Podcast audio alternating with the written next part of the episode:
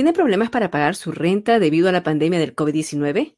Tenemos buenas noticias. Usted podría ser elegible para recibir ayuda financiera con sus rentas actuales o retrasadas. Si el COVID-19 afectó su capacidad de pagar, el programa de emergencias de ayuda para rentas del Departamento de Vivienda y Desarrollo Comunitario de Maryland ofrece apoyo para pagar la renta a través de fondos del Estado o de su condado. Para revisar si usted califica y solicitar ayuda, solo tiene que visitar rentrelief.maryland.gov o llame al Centro de Atención de Ayuda de Renta de Maryland al 877-546-5595. 877-546-5595. Buenos días para todo el mundo, gracias por la sintonía, gracias por acompañarnos, ya son las 7, 7 minutos de la mañana. Don Samuel Galvez, Alejandro Negrón, Milagros Meléndez, les cuento, ya llegó al Perú, saben que está por allá debido a una pérdida en la familia, pero está con nosotros en, uh, en espíritu y también en la preparación del show, ya que ella sigue coordinando el segmento de COVID-19 uh, y nos ha preparado toda la información que usted espera. A las y 30 de la hora, la tenemos en el día de hoy eh, no con el gusto y la gracia, ¿no? De, y la belleza de, de La voz femenina. Pero ahí estamos intentando lo más que podemos. Buenos días para todo el mundo. Bueno, Samuel, empezaste el programa con la vista ayer en el Senado. Vamos a comenzar con eso, porque hay varias noticias ahí. Ah, sí, señor. Eh, que hizo el general Milley, también el secretario de, de, de Defensa. ¿Qué te pareció la, la vista? Bueno, estuvo bastante positiva en cuanto a la apertura que tuvieron los tres funcionarios Mm. militares.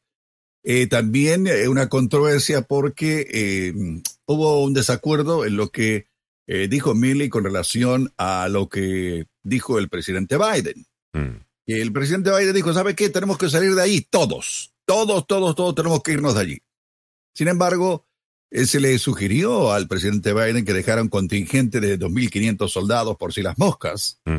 Así que hubo un, un- un desacuerdo entre los dos. Pero más allá de eso, los eh, republicanos afilando cuchillos, Sí, señor. pidiéndole a los funcionarios que presentaran la renuncia, hablando estupideces, como siempre lo hacen en, este- en estos casos, gente que nunca ha estado metida en un campo de batalla. ¿verdad? Y nunca han puesto el trasero en agua caliente cuando hay que enfrentarse militarmente a gente que obviamente ha hecho cosas muy feas en contra de nuestro país, pero en términos generales creo que eh, esto va a bajar un poco la enjundia, la espuma, y esto va a volver a la normalidad, si se puede decir de esta manera, porque aparte de lo que dijo, lo que hay a nivel militar y otras cosas aquí en Washington, Alejandro.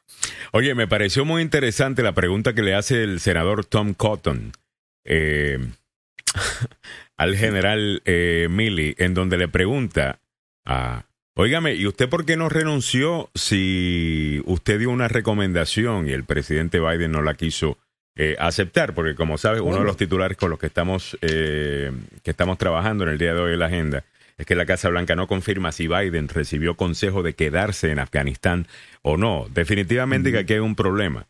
Ah, hay un problema. Eh, es obvio que los generales y el Departamento de Defensa está diciendo que hubo una recomendación, que ellos Correcto. querían quedarse más tiempo, pero no admiten, eh, disculpen, no admiten que la recomendación se le hicieron a la, a la Casa Blanca, pero es lo que insinúan.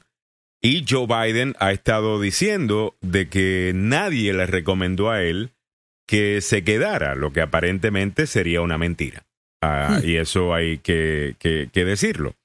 Entonces los generales no quisieron desmentir a Joe Biden eh, ayer y estaban queriendo pues hacer ruido con eso los republicanos y uno de los republicanos, "Oye, ¿usted por qué no renunció? Y le dice el general Milley, pero yo voy a renunciar para eso. El, el ejército de los Estados Unidos tiene que estar bajo el control civil. Lo que significa que yo doy una recomendación y los civiles que corren el gobierno determinan si quieren acatarse a esa eh, recomendación o no. Eh, y dice él, mi padre no renunció al ejército cuando los Estados Unidos decidió bombardear nuclearmente a Hiroshima. Eh, a. Hiroshima, eh, en Japón, eh, lo que podría hoy verse ¿no? como un crimen de, de, guerra, porque ahí se murió un montón de gente inocente. Crimen de esa humanidad, ¿no? podría decir a... Total. y él dice, y mi padre no renunció cuando eso sucedió. Eso no, así no es que sucede. Y la manera que lo contesta, Mili. Y le dice, eso hubiese sido una respuesta política. Eh, nosotros somos gente seria. Claro. en otras palabras, le estaba diciendo al político, mire, esas son cosas, la boca, esas son, cosas que ustedes los payasos políticos hacen, nosotros no podemos hacer eso. Oigan, eh, son algunas de las cosas que escuchamos eh, ayer también. ¿Qué más te llamó la atención? Sí, a mí lo que me llamó la atención fue lo, la llamada de preocupación que le hizo Nancy Pelosi al general Milley sobre si podía eh, tener, como dicen ahí, ojo al Cristo con este loco que teníamos como presidente, porque eso fue lo que dijo eh, eh, Nancy Pelosi. Ya. Y, el general Milley dio claramente la, respuesta, ¿no? Later that same day, on 8 January, Speaker of the House Pelosi called me to inquire about the president's ability to launch nuclear weapons. Ajá. I sought to assure her that nuclear launch is governed by a very specific deliberate process. Ok, para, para lanzar un ataque nuclear hay un procedimiento que no es que venga el señor este y diga, ¿sabe qué? Mándele una, una, bomba a los chinos para armar una, una bronca de guerra. She was concerned and made very or made various personal references characterizing the president. Y hizo muchas referencias caracterizando al presidente. Dijo que este tipo estaba loco. I explained to her that the president is the sole nuclear launch authority, and he doesn't launch them alone. El presidente eh, eh, tiene bajo su mando la famosa maletita, ¿no? Eh, la que llevan siempre todos los presidentes el, cuando el fútbol le llaman a eso, ¿no? y ahí está el procedimiento, pero eso no se hace por decisión porque yo quiero hacerlo. And that I am not qualified to determine the mental health of the president of the United States. él no está calificado, no es un psiquiatra para controlar eh, los problemas mentales que pudiera tener el presidente, porque, remarco, Nancy Pelosi dijo que había que ponerle mucha atención a esto porque la, la caja para lanzar los ataques nucleares había que cuidarla de este señor. There are processes, protocols, and procedures in place, and I repeatedly assured her that there is no chance of an illegal, unauthorized, or accidental launch. Eso fue lo que me llamó la atención. O sea, pararon a este tipo eh, pensando en que, mire, tiene que llevar todos los procedimientos legales, tiene que hacer todo lo que tenga que hacer, tiene que tener la autorización del Pentágono, tiene que tener la autorización de un grupo específico para poder apretar el botón. Eso Samuel, yo me, escuché en, el, en, la versión audio del libro de Woodward y de Costas. Está la conversación completa, ¿ok? y la, la publican completa porque hay una transcripción de la conversación entre Nancy Pelosi y el general Milley, y es como él está eh, describiendo. Una de las cosas eh, que se notó ayer, además, y esto es importante mencionarlo también, de que hay una diferencia entre esos eh, halcones ah, en la extrema derecha del país, que les encanta esconderse detrás de la bandera y utilizar el ejército eh, para comunicar su patriotismo eh, o lo que sea, y la gente que verdaderamente ha servido en el país, en el ejército, han puesto su vida en peligro, han perdido eh, incluso partes de su cuerpo ah, en, en, guerras, como la senadora demócrata, se me escapa el nombre de ella, pero estoy buscando el, el audio, que ella le contesta precisamente a la pregunta esta de por qué eh, a la pregunta que estaba haciendo el senador de la Florida, Rick Scott, de si alguna vez en nuestra historia hemos dejado estadounidenses atrás. Eh, es importante entender que hay, hay algunos estadounidenses que se quedaron atrás, algunos porque quisieron hacerlo. Claro, eso sí. Cuando la abrumadora mayoría se pudo salir y tenían meses de saber que los Estados Unidos se iba. La senadora añade yo, que soy estadounidense, pero vengo, creo que es de Cambodia, que es lo que estaba diciendo ella. E, ella es una veterana de guerra. Es veterana de guerra, incluso. Es. Está discapacitada, perdió las dos piernas. Ella era una piloto de helicóptero. Creo. Así es. El, y, y básicamente viene y ella le dice: Mira, mi papá que es americano, estadounidense, se quedó, inclusive hasta después de, para, para ayudar a las personas de, de allá, eh, porque hay una relación entre las personas y los ciudadanos que están sirviendo y, eh, en, en, en, estos países, como sucede normalmente. Eh, no, sucedió en Vietnam, ha sucedido en Corea, ha sucedido en, en Alemania, donde sea que ha estado los Estados Unidos, ha sucedido eso.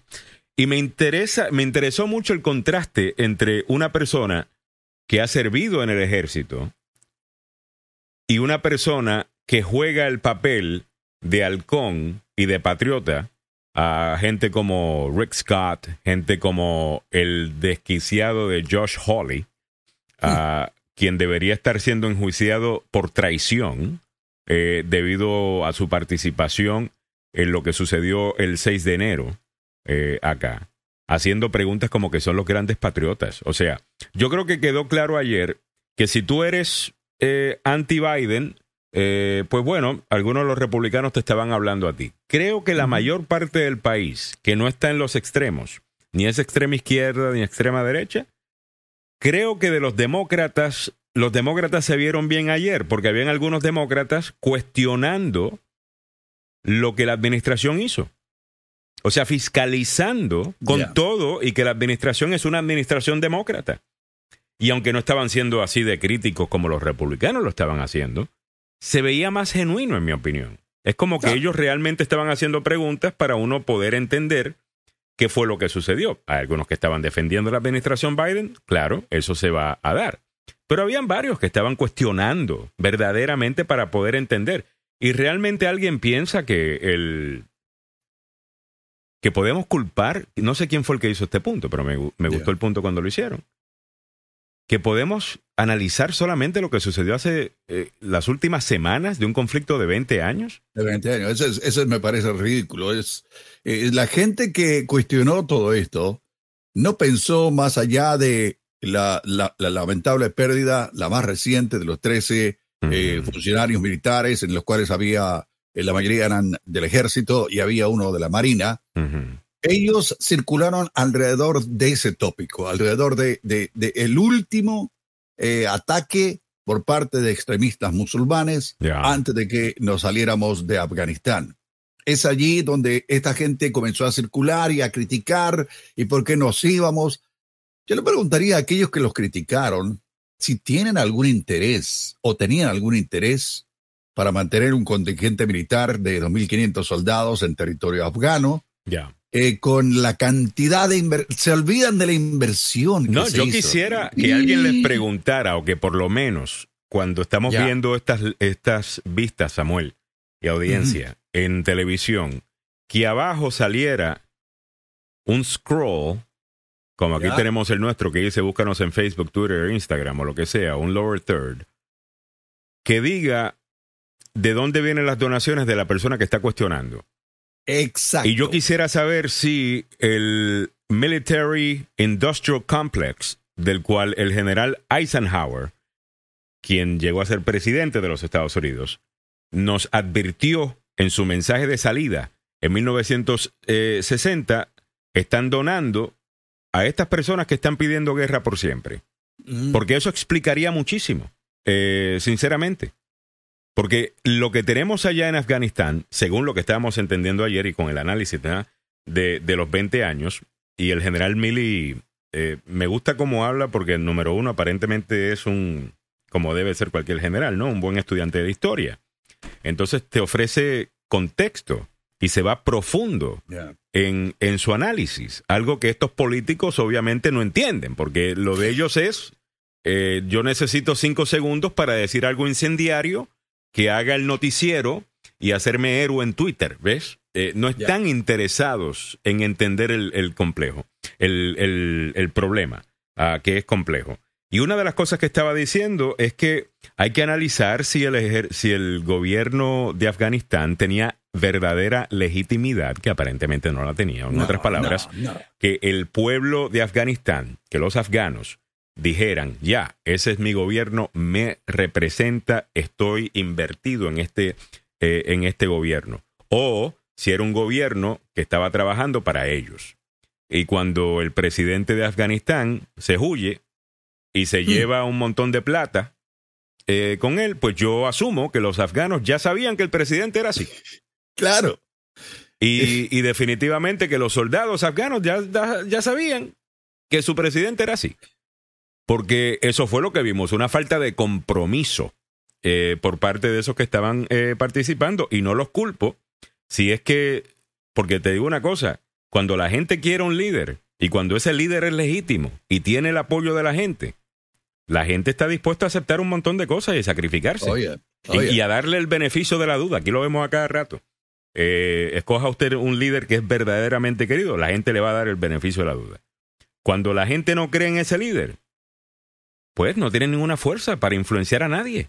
Y eso fue lo que vimos en Afganistán. Eso hay que estudiarlo mucho más. El tema Oh, es yeah. muy profundo. Eh, yeah. eh, una última cosa que quisiera eh, mencionar, una eh, cosa que mencionó el secretario de Defensa eh, cuando lo estaban cuestionando, ah, es el efecto que tuvo el acuerdo de Doha eh, sobre el ejército de Afganistán y cómo supuestamente, según los estudios del Pentágono, esto, eh, el efecto que tuvo sobre la moral del ejército de Afganistán. El acuerdo de Doha es el acuerdo de Donald Trump con los talibanes en donde dejan fuera al gobierno formal y legítimo, entre comillas, de Afganistán. Gobierno puesto ahí por los Estados Unidos.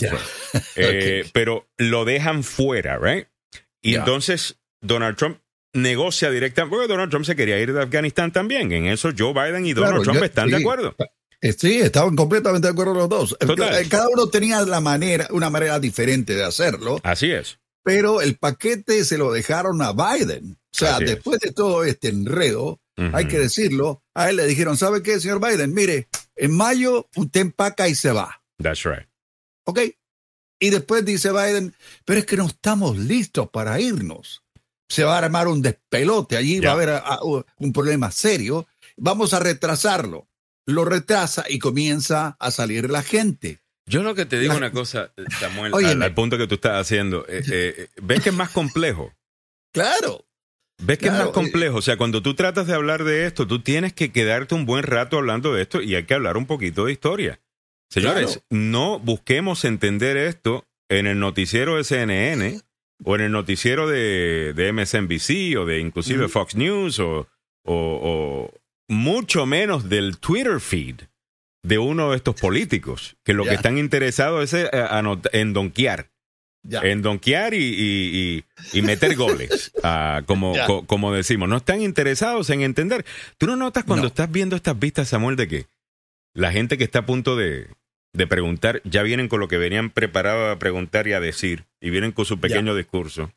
Ya. Y ellos ni siquiera están escuchando lo que se dijo antes, se dijo después, porque no están pendientes a nada. Ellos están pendientes, pero este es mi momento, voy a estar en cámara, eh, este momento se lo voy a enviar a mis reporteros que yo conozco y le voy a decir, mira, esto fue lo que dije, ¿viste? Esto te funciona para tu noticiero. Eh, eh, ponlo, están buscando un soundbite. Eh, eso, no sé, como que no, no habla muy bien de la, de, de la democracia. Yo estaba viendo todos Bueno. esos generales ayer y decía, ¿sabes qué? Ajá. con razón en algunos lugares del mundo eh, eh, han decidido que ejércitos eh, van a correr el, el país entero. No vayan a pensar que eso es lo que estoy pidiendo acá. Ah, pero cualquiera de esos generales que estuvo ayer hablando allí eh, podrían hacer mejor trabajo que los charlatanes que lo estaban cuestionando. Eh, en mi opinión. 7, 25 minutos de la mañana. Oye, Tenemos mucho más en el día de hoy. Eh, adelante, Oye, Samuel. Eh, no, quería eh, eh, contarte lo que dijo eh, uno de los generales, se llama el, el general Kenneth McKenzie. De- déjamelo para, si no te molesta, Samuel, lo podemos dejar para Ya. la siguiente hora, cuando estemos con, Ah, con, con- con Maluf, que lo Los voy a- sábados. porque lo Ya. vamos a estar tocando de nuevo en la, en la segunda, en la segunda hora y no quiero tirarlo todo en esta hora. Además, vamos a tener más, más audio, perfecto. además de que hay un montón de otras cosas, Samuel. Incluyendo como que, por ejemplo, después de dos años, sabemos por qué la misteriosa visita de Trump al hospital Walter Reed. Oye, Se recuerdan que Trump de repente se había ido al Walter Reed ya. fue de noche, fue una cosa rara, Y la gente estábamos especulando. ¿será que le dio un ataque? ¿Será que le dio un infarto? ¿Le dio una cosa? ¿Le dio un derrame? ¿Qué sé yo? Tú sabes, el tipo está Yeah. eh, sobrepeso, obviamente, tiene el trabajo más difícil del mundo, dirían algunos, aunque él tuiteaba y veía bastante televisión, así que estaba medio relajadito, pero bueno, estábamos preocupados, ¿no? Porque al final del día nos escondieron la visita. La visita fue secreta. La- eso se filtró después de que el presidente había estado, el presidente Trump había estado en. Walter Reed. Bueno, hay un nuevo libro, Samuel, que Hmm. destaca la razón, eh, que nos dice qué es, que destapa lo que sucedió. Y es el nuevo libro de Stephanie Grisham, la ex secretaria de prensa de Trump y jefa del gabinete de la primera dama, Melania Trump. Eh, ¿Te acuerdas de Grisham, que fue la, la- la secretaria de prensa que nunca hacía ruedas de prensa? No. Exacto. Ella era secretaria de prensa, pero ella no hacía, eh, ella no hacía ruedas de prensa. Bueno, ahora está escribiendo un libro y yo, a mí no me gusta la gente que después de haber trabajado contigo o trabajó en un grupo va y escribe un libro contando todos los trapitos sucios y lo que sea. Por eso yo creo que... Eso no se hace. Eso no se hace. Y además que uno dice, espérate, ¿puedo confiar en lo que estoy leyendo? Si esta persona no le fue leal a sus amigos, porque él me va a ser leal a mí como lector, eh, que ni siquiera me conoce. Entonces yo tengo dificultad con esas cosas. Pero Ya. esto tiene sentido. Dice, la visita secreta del expresidente Donald Trump a Walter Reed en 2019 pareció ser para una colonoscopía de rutina. Órale. Parece que lo fueron a saludar Ya. con el, saludo, una- con el saludo ese que, que hacen después de cierta edad. El doctor lo estaba saludando. Ah, Bueno, le, le- hicieron eh, una revisión eh, de colonoscopía eh, para ver si hay algún problema interno dentro de el intestino, de- dentro del recto. Y obviamente para hacerlo eso hay que meterle un caño, eh, un- una, un- una, o sea, eh, yo, a mí me lo hicieron, hermano, ¿ok? Tengo que sí, decirlo. ya, Y tú lo has era- contado aquí en el aire. Eso Sí, es cosa y de. me metieron unos- por el ano para adentro con una lucecita y una cámara y una especie de tijerita Goodness donde te, te van a cortar lo que hay adentro. Eh, Esa es la verdad. Y con eso le damos los buenos días a usted que nos sintoniza. Eh, bueno, aparentemente es eso lo que le estaban haciendo a Donald Trump, lo que sinceramente y fuera de relajo es algo completamente normal. Normal, Eh, se supone normal. que cuando uno tenga ya 45 años para adelante, no es que recomiendan que uno lo haga. Ah, me faltan dos años, cumplo 43 en octubre eh, te 9. va a me, tocar, faltan, querido. me faltan dos años. Eh, estaré por allá, ¿ok? Todavía. Eh, Mario Garay dice, no sea tan explícito, Samuel. Ah, eh, Mario, te va a tocar igual, hermano. En algún momento, eh, más adelante, cuando pase lo, llegues a los 50, te va a tocar porque, eh, y aquí viene la parte seria, porque eso es para evitar cáncer. Óigame, es para evitar, no, no me gustó, me, sentí totalmente, sí, ¿what? Ave María. Bueno, pues chequeate Oye. las razones. Eh, Escucha las razones por las cuales Trump Sí, eh. quiso esconder esto. Eh, escucha las razones por las cuales Trump quiso esconder esto. Bueno, Ajá. la ex secretaria de prensa de Trump y jefa del gabinete de la primera dama Melania Trump Grisham escribe que Trump no quería que el entonces vicepresidente Mike Pence estuviera en el poder mientras estaba sedado. Lo que Exacto, supuestamente sí. se supone que sucediera, que es otro como que pequeño escándalo eh, dentro de, de todo esto. Porque si está sedado y no se le ha dado la... Si no se ha traspasado el poder temporalmente, como lo había hecho Bush eh, en una ocasión, si no estoy equivocado, Sí, sí, Ah, y se, no se transfiere el poder, básicamente el país estaba sin presidente, mientras él estaba eh, sedado. No había nadie que tuviera la autoridad eh, de- de- del presidente, porque es una carta que hay que firmar y el resto le vamos a preguntar al abogado Joseph Malus para que nos dé eh, los detalles exactos sobre eso. Pero yo creo que esta fue la razón más importante que ella menciona también. Él dice que tampoco quería ser el blanco de una broma en la televisión nocturna. Como dirían en inglés, he didn't want to be the butt of the joke. Ah, literalmente. Literalmente.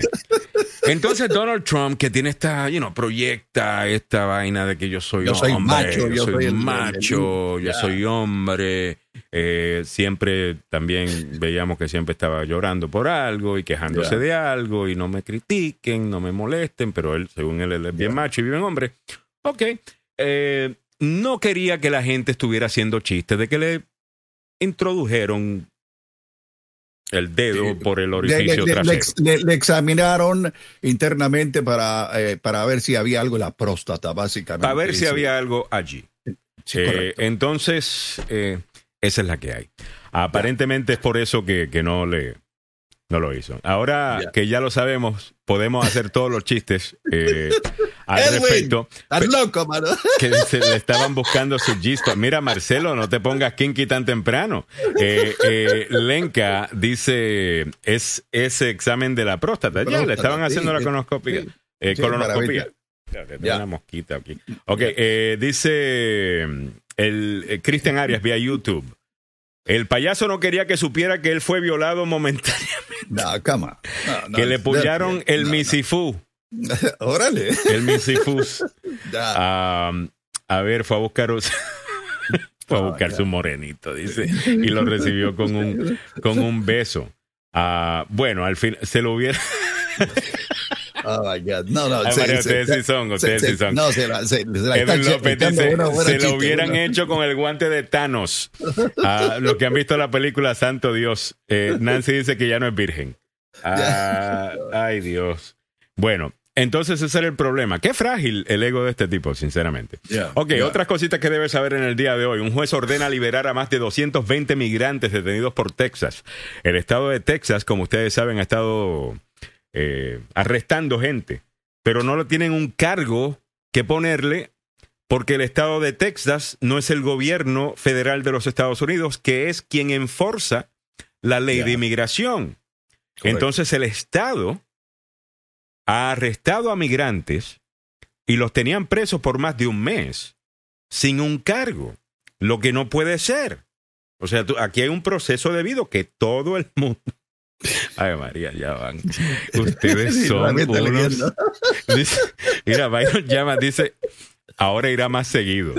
Eh, El, eh, Sin aceite le tocó, Zulma dice, se lo habrá hecho el negro de WhatsApp. Oh my God. Mira,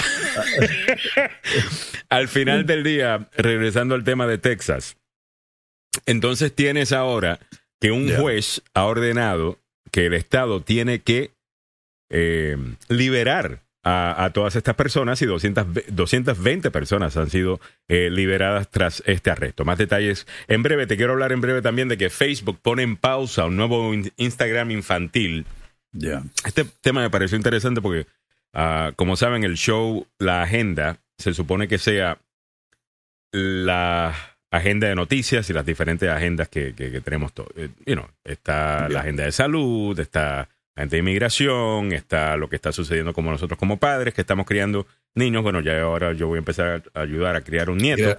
Ah, Órale. tal cosa, estos temas son importantes y quisiera traerlos también a la conversación del show, no solamente estar siempre en, en los temas super hard eh, de política que, que- que- Ya. algunas veces dividen. Um, y Facebook, con su nuevo Instagram infantil, había tratado de meter a niños ahora desde más temprano todavía a, la- a las redes sociales con una experiencia hecha para ellos. Bueno, han puesto en pausa el programa después de que el Wall Street Journal publicara un artículo infor- eh, investigativo en donde encontraron que Facebook sabía de las consecuencias psicológicas que tenía el uso de sus plataformas en la psicología de la gente, específicamente los jóvenes. Jóvenes que se sienten que son menos, jóvenes que no se sienten atractivos, que se están comparando con, con vidas disque perfectas eh, que vemos en las redes sociales. Y, y ahora, pues mucha gente dice, espérate, yo no quiero a mis hijos desde tan temprano, eh, ya expuestos a esta experiencia digital. Facebook, por otro lado, dice, óigame, sus hijos ya están, Hace rato. hace rato, Ya. ya están, tienen cuenta, si mienten sobre la edad que tienen, y están en TikTok, y están en todo lugar. Si van a estar como quiera, mejor que estén en una plataforma Segura. hecha para ellos. y correcto. no con cierta eh, ¿cómo es? Eh, eh, preparación o por, eh, estrategia para, para niños eh, menores de 13 años, creo que era el...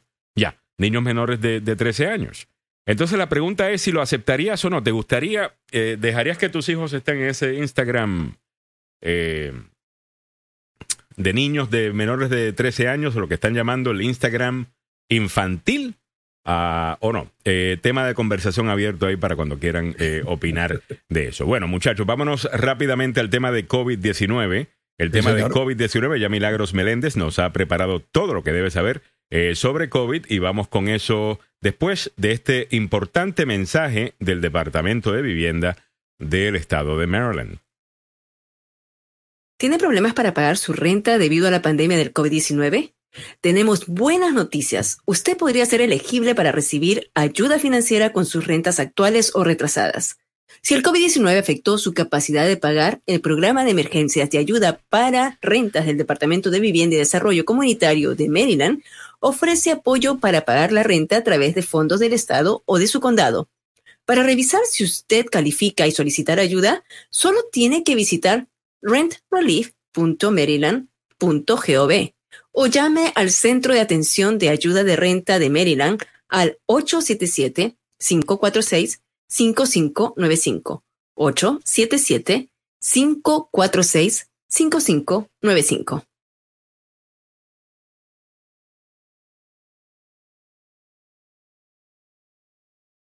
¿Alquila su hogar en Maryland? corre riesgo de ser desalojado por problemas relacionados al COVID-19. Maryland's Emergency Rental Assistance Program podría ayudarle. Podría calificar para ayuda para pagar su alquiler actual o atrasado y evitar el riesgo de ser desalojado por pérdida de sueldo o enfermedad debido a la pandemia. Aprenda más visitando rentrelief.maryland.gov o llamando al 877-546-5595.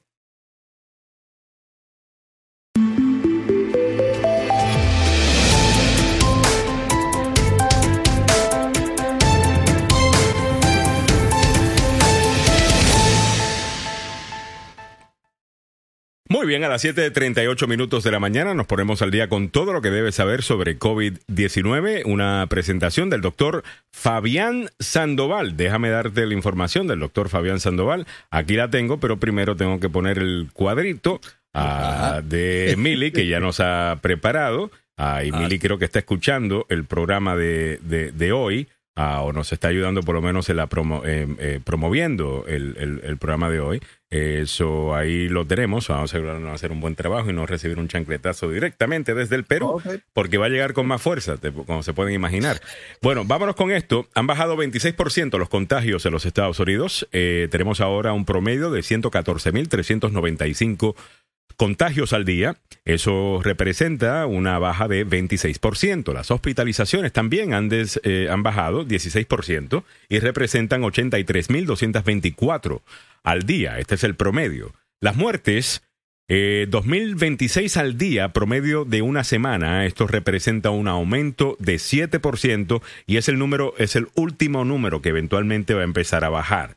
Bajan los contagios, uh -huh. bajan las hospitalizaciones y eventualmente bajan las muertes. De igual manera, cuando empiezan a subir los contagios, eventualmente suben las hospitalizaciones y después de eso suben las muertes. Así que parece que estamos ya aplanando la curva de nuevo eh, un poco y eso son obviamente buenas noticias. En cuanto a pruebas, obviamente hay más personas preocupadas de tener el COVID-19. 1,6 millones de personas eh, se han hecho la prueba. Esto representa un incremento de 9%. En cuanto a la vacunación, 213,8 millones ya tienen una dosis, lo que representa 64.4% de la población estadounidense tiene por lo menos una de las dosis. Los que están totalmente vacunados, como Samuel y yo, y muchos de ustedes en la audiencia, 185.3 millones o lo que serían 55,8% de la población. Así que definitivamente que eso es una buena noticia. Buena noticia Otras sí. noticias que debes saber sobre lo que está pasando con COVID-19. ya mismo voy a buscar el email. Ya. De eh, bueno, te cuento, eh, te cuento que Pfizer y lo BioNTech. lo perdí. Ya.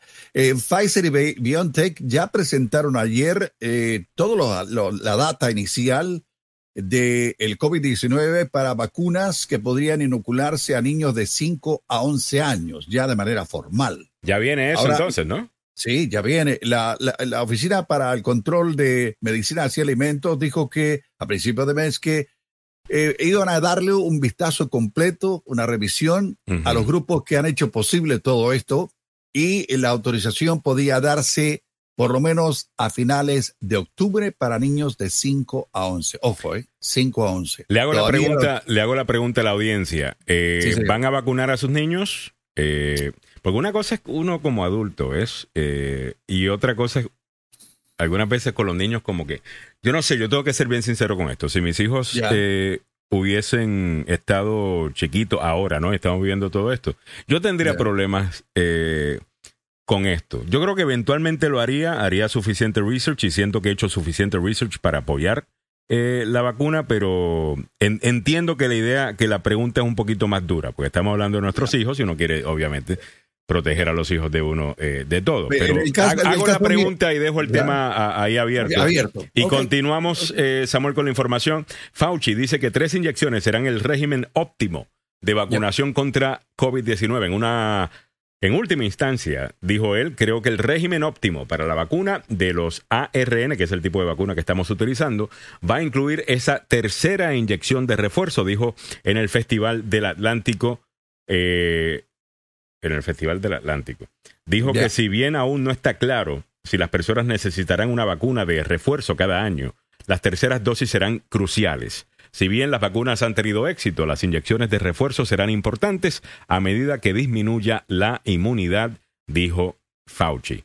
Es importante recalcar que la mayor parte de la gente que está muriendo no está vacunada. Hay gente que todavía puede contraer el virus estando vacunados, pero terminan teniendo un COVID ahí, catarrito.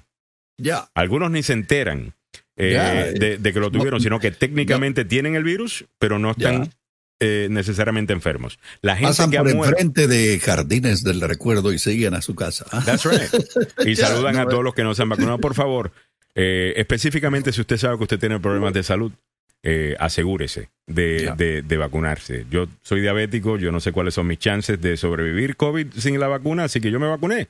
Ah, hágalo usted también. Si tiene una situación médica, hágalo.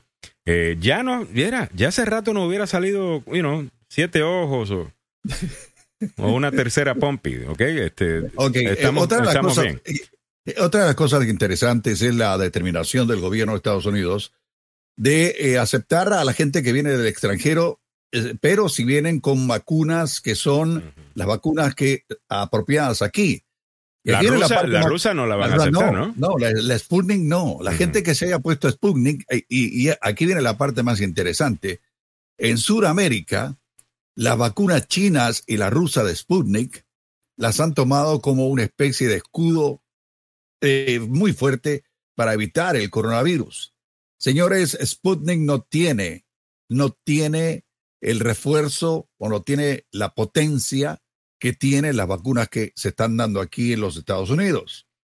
Hay eh, vacunas chinas donde, por ejemplo, eh, hubo una actividad enorme y una de las razones por las cuales Chile era uno de los países que, estaban más vacunados después de Israel en todo el mundo. El problema era que se estaban poniendo vacunas que tenían poca capacidad para resistir el coronavirus, Alejandro. Vaya.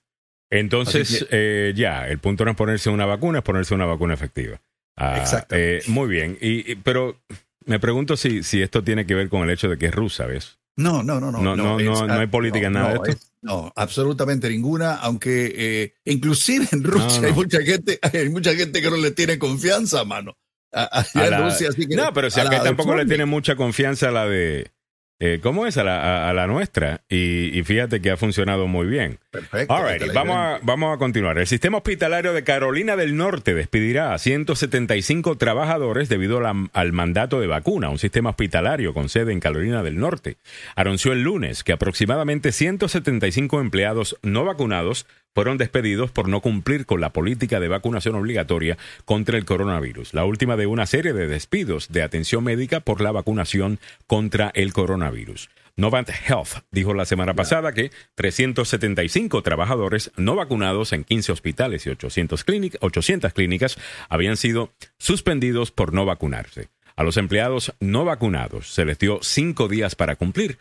La portavoz de Novant Health, Megan Rivers, tuiteó el lunes que casi 200 de los trabajadores suspendidos, incluidos los que habían presentado excepciones aprobadas, recibieron su primera dosis el viernes. El hospital confirmó que el resto de los empleados suspendidos que no cumplieron fueron despedidos, aunque no se especificó el número exacto de los despidos. United Airlines le dijo ayer a sus trabajadores, escuche bien, si usted no se vacuna contra el coronavirus, le va a pasar lo mismo que le, le pasó al personal de esto, este sistema hospitalario de Carolina del Norte. No se vacuna, se va. Simplemente así. Para afuera. Eh, tarjeta roja directa a mano. También la Ford Motor Company mm. está eh, solicitando a sus empleados que reveren el estatus de sus vacunas. Hay que decirlo, hay muchos que eh, han eh, jugado la, la, de manolete y no han mm. querido vacunarse, pero ahora eh, se está trabajando con el sindicato llamado United Auto, Workers mm. de la Ford Motor Company y ellos van a revisar quiénes están o quiénes no están vacunados para decirle, mire joven, hay vacunarse. Porque si no le va a pegar la, le va a pegar el coronavirus a sus compañeros aquí, así que póngase las pilas. Muy bien. United es una de ellas que va a exigirlo y probablemente la Ford Motor Company, Alejandro. Muy bien, bueno, y ahí estás al día con todo lo que está pasando con COVID-19, una presentación del doctor Fabián Sandoval, que tienen diferentes programas de investigación en donde le pueden pagar a usted por participar eh, de ellos, incluyendo uno, bueno, tú te los conoces todos, Samuel, ¿cuáles son? Sí, sí. Está el de que eh, Mira, eh, el dolor de espalda, el, dolor, de espalda, incontinencia urinaria, si tiene problemas con alguna enfermedad venérea, eh, si tiene, eh, eh, si quiere participar en ciertas experiencias. Ayer supe una que es muy parecida, que cuando hay una persona que tiene coronavirus dentro de la familia, a usted le puede dar una medicina para evitar contagiarse pero tiene que ir directamente y hablar con el doctor Fabián Sandoval. en la clínica, el número telefónico es el 202-239-0777. Repito, 202-239-0777. Haga una cita con ellos, vea lo que pueden, eh, lo, que le pueden aportar a usted para mejorar su salud, que es lo más importante. Muy bien, el doctor Fabián Sandoval, 202-239-0777. All vamos continuando con el programa. Tenemos mucho en el día de hoy.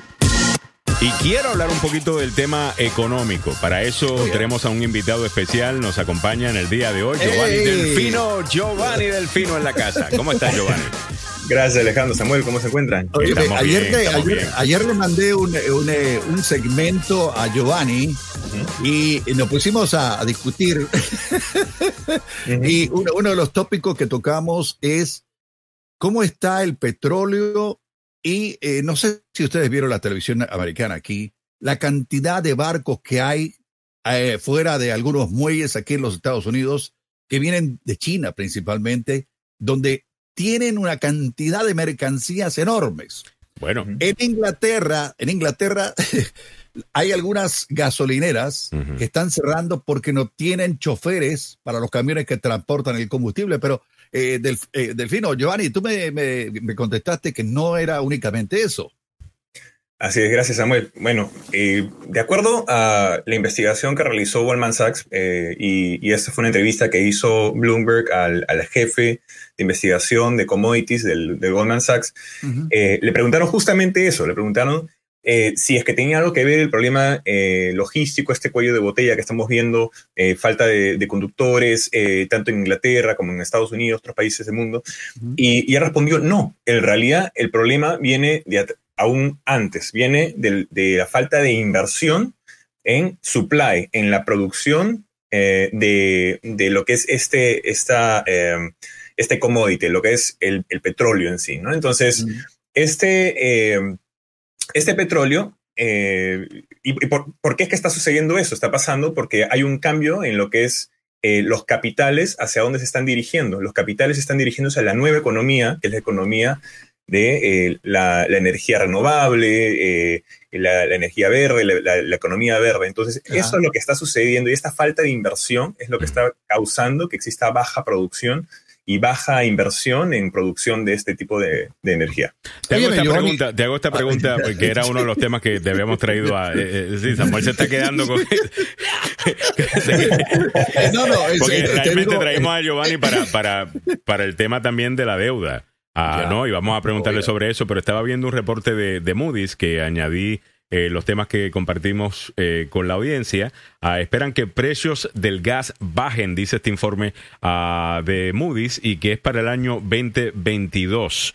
Ah, que supuestamente para ese año la cosa va a estar un poco mejor debido a que los Estados Unidos va a, exportar eh, más Ah, y, la gran demanda de gas en China y la escasez en Europa llevarán a un mayor crecimiento de las exportaciones de este combustible de este Estados Unidos, lo que debería hacer bajar los precios en 2022, eh, indicó el lunes la agencia de calificación crediticia Moody's. ¿Qué, qué sabes de esto? Mira, eh, justamente. Porque la eh, gente está quejándose de los precios de la gasolina. No, no, eh, yo también, hermano. Ya está más arriba de los, de los 3 dólares, cerca de los 4 aquí en, en Germantown, mano. Así es.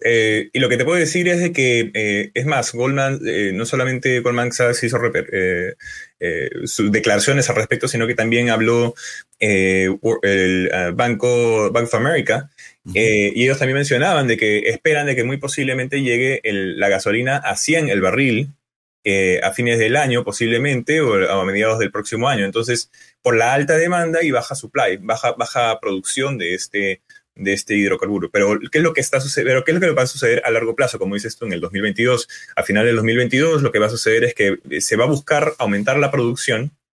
Ahora, esto salvo a que la OPEC decida también reducir su producción. ¿Ok? Eso siempre hay estos, estos factores que uno tiene que tomar en cuenta.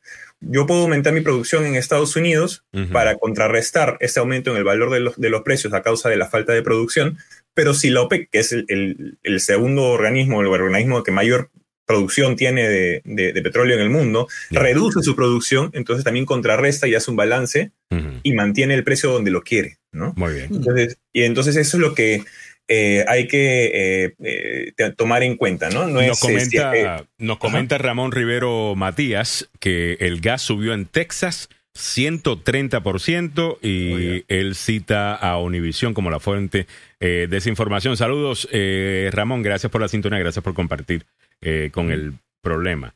Ah, y se habló también del gas natural. Ah, no, no solamente no estamos solamente hablando del tema de la de la gasolina. All continuando con el programa, déjame preguntarte sobre esto, que es la verdadera razón que te tenemos con nosotros en el día de hoy. Samuel, y vamos rapidito porque tenemos un montón de otras cosas, ¿no? Incluyendo lo de la deuda. Entonces, los republicanos eh, eh, están eh, contentos yéndose de fiesta con Donald Trump en los últimos cuatro años, ah, utilizando la tarjeta de crédito, gastando un montón de plata, y ahora que hay que pagarla, no quieren hacerlo y se lo quieren dejar completamente a, a los demócratas. Dos preguntas. Una, yo creo que esto es un show. Yo creo que la deuda, eh, yo creo que esto se, vamos a subir el techo de la deuda, creo que se va a pagar. Eh, sería impensable que, que, que, los que corren este país causen un desastre económico como este. Así que quiero que me expliques primero, en el peor de los casos, si no se sube el techo y los Estados Unidos básicamente se daña el crédito, se arruina el crédito, que es lo que sucedería, ¿cuáles serían los efectos para que entendamos bien con qué es lo que se está jugando acá con este tema de subir el techo de la deuda? Eh, la misma pregunta le hicieron a la secretaria Yellen eh, el otro día y ella fue bastante clara, sería desastroso, desastroso totalmente, eh, porque la moneda de, los Estados Unidos, los treasuries de los Estados Unidos, mejor dicho, son los bonos del tesoro, son, son los bonos que que, de más confianza en el mundo, ¿no? Y faltar a, responder a sus acreedores sería desastroso porque perdería ese, ese poder que tiene, porque ese es un poder realmente, cuando tú cumples con estos bonos, cuando Estados Unidos cumple con estos bonos y se convierte en el más, en el más importante de los bonos, eh, el de mayor confianza, lo que sucede es que la gente, eh, los inversionistas, resguardan sus fondos ahí cuando suceden las, crisis. ¿no? Es un refugio económico, ¿no? Exacto, cuando, cuando sucede eh, grandes inflaciones, grandes problemas en crisis mundiales, el mundo, incluyendo los bancos centrales del mundo, compran dólares, compran tesoro del tesoro de los Estados Unidos, compran. Todos invierten en eso, ¿por qué? Porque Estados Unidos, por justamente por su eh, el cuidado que tienen en sus finanzas, en, eh, en su política fiscal, eh, la responsabilidad que llevan, es, es algo en el que el mundo se puede sostener, como si fuera una gran columna. Entonces, que, que Estados Unidos pierda esa, esa confianza sería desastroso no solamente para lo que es eh, el sistema financiero en sí, sino también para el orden mundial financiero. Vaya. Eh, eh, y eso lo confirmó precisamente la secretaria Janet Yellen ayer, ¿no? From the pandemic induced recession. Treasury Secretary Janet Yellen and Federal Reserve Chairman Jerome Powell were back on Capitol Hill Tuesday. America's two top financial and economic leaders were supposed to be there to update the Senate Banking Committee on the economic rebound and the federal spending known as the CARES Act, which mm. fueled it. But the hearing quickly turned to the looming deadline for Congress to raise the nation's borrowing limit and what would happen if it doesn't. America would default for the first time in history. Ok, vamos a quedar como eh, gente que no paga, hermano. O sea, básicamente están hablando acá de dañarse el crédito. Usted estaría, usted, usted estaría bien con que su, qué sé yo, su esposo eh, de repente les dañe el crédito, eh, decidiendo no pagar eh, la hipoteca, porque no, vámonos de fiesta, vámonos de casa y no va a pagar la hipoteca, bueno, y que se nos dañemos el crédito. O sea, usted no dejaría que alguien le hiciera un daño de esa manera a, a, a sus finanzas, a sus finanzas. ¿Cómo usted va a permitir que le hagan eso al, al país. Están jugando con fuego acá. Eh, bueno, eh, con Giovanni Delfino siempre entendemos mejor las cosas. Giovanni, muchísimas gracias por tu tiempo, como siempre. Delfino con negocios, lo pueden encontrar. ¿Cómo te, eh, ¿Cuál es el website? Claro que sí, Alejandro, lo pueden encontrar en delfinoconegocios.com. Y te cuento, Delfino, que siempre nos piden que te añadamos acá al, a la lista en el show de invitados. Siempre nos están pidiendo que tengamos un segmento contigo porque explicas las cosas bien y la gente las entiende. Así que te Antes que se vaya, ¿qué piensan de los 11 billones de dólares que está metiendo la Ford Motor Company eh, con eh, un nuevo sistema de vehículos eléctricos? Eh, Giovanni, ¿qué piensas? 30 segundos. el nuevo sistema de, vehículos eléctricos es importante por lo mismo que acabamos de hablar. No hay control sobre la producción que, que hay de petróleo, no hay control sobre los hidrocarburos, los precios, así que es importante invertir en este sistema. Muy bien, muchas gracias eh, Giovanni Delfino. Ese tema deberíamos traerlo acá eh, eh, más a menudo también. Muchas gracias Giovanni por tu tiempo como siempre. Bueno, sabes que te estaba mencionando también de que, porque hay que darle un poquito de todo, tú sabes, mira, los, morning shows y esto es un morning show es como un desayuno. Tiene que tener su proteína, tiene que tener su. También proteína tus tostaditas con mantequilla también, que es sabroso. O sea, no puede ser todo eh, lo fuerte y lo aburrido. Y Netflix acaba de revelar las 10 series y películas originales de Netflix más vistas. Eh, lo interesante de todo esto es que Netflix no publica esta información. Netflix no publica esta información. Eh, la cantidad de gente viendo esto, yo no sé ni siquiera cómo la televisión todavía tiene negocio. Ah, eh, sinceramente, viendo los números. Te los cuento en menos de 30 segundos, pero antes un mensaje del Departamento de Vivienda del Estado de Maryland. En Maryland, corre riesgo de ser desalojado por problemas relacionados al COVID-19. Maryland's Emergency Rental Assistance Program podría ayudarle. Podría calificar para ayuda para pagar su alquiler actual o atrasado y evitar el riesgo de ser desalojado por pérdida de sueldo o enfermedad debido a la pandemia. Aprenda más visitando rentrelief.maryland.gov o llamando al 877-546-5595. Muy bien, bueno, del mismo modo que un mago nunca revela sus trucos, Netflix, el rey del streaming, se ha mostrado reacio durante mucho tiempo a revelar sus estadísticas. Así lee este informe de gizmodo.com, pero han publicado las 10 series de Netflix más vistas según las horas totales de vistas en los primeros 28 días. Bridgerton, temporada 1, 625 millones de horas, Samuel. La gente no está haciendo... ¿Por qué no quieren trabajar? Están viendo Netflix. La Casa de Papel parte 4, 619 millones de congelado, Alejandro. Ah, Eh, a ver. Le puso mucha enjundia a Alejandro y se quedó congelado. Pero antes de, seguir, eh, eh, ¿sabe qué? Eh, también quiero contar, a ver, Alejandro, ahí está, de regreso. Ya está Disculpe, que esto hace una vaina siempre en punto. Es como para decirme, ya Samuel le toca las noticias. Eh, suéltate. La Casa de Papel, parte 4, 619 millones de horas. Stranger Things, muy buena serie, temporada 3, 582 millones de horas. The Witcher. En la posición número 4 con 541 millones de horas, 13 Reasons Why, temporada 2 y la temporada 1 ocupan la posición número 5 y la número 6. You, muy buena serie también, 457 millones de horas, la temporada 2 específicamente. Stranger Things, temporada número 2 con 427 millones en la posición número 8. En la posición número 9, la parte 3 de La Casa de Papel y Ginny y Georgia, temporada, la primera temporada, 381 millones de horas. Esas son las series. Las películas, Bird Box, excelente. Número uno con 282 millones de horas. Extraction, 231 millones de horas. The Irishman, que tiene a Robert De Niro y tiene, a, tiene a Robert De Niro, a Al Pacino, a Joe Pesci, a... 200, la florinata de los que han representado la mafia. 215 millones de horas. Uh, the Kissing Booth, The Kissing Booth, 209 millones de horas. Y Underground, 6 Underground, no conozco esa, 205 millones de, horas. Um, y esas son las top 5. Bueno. Ok, antes de, antes de que vayamos al noticiero.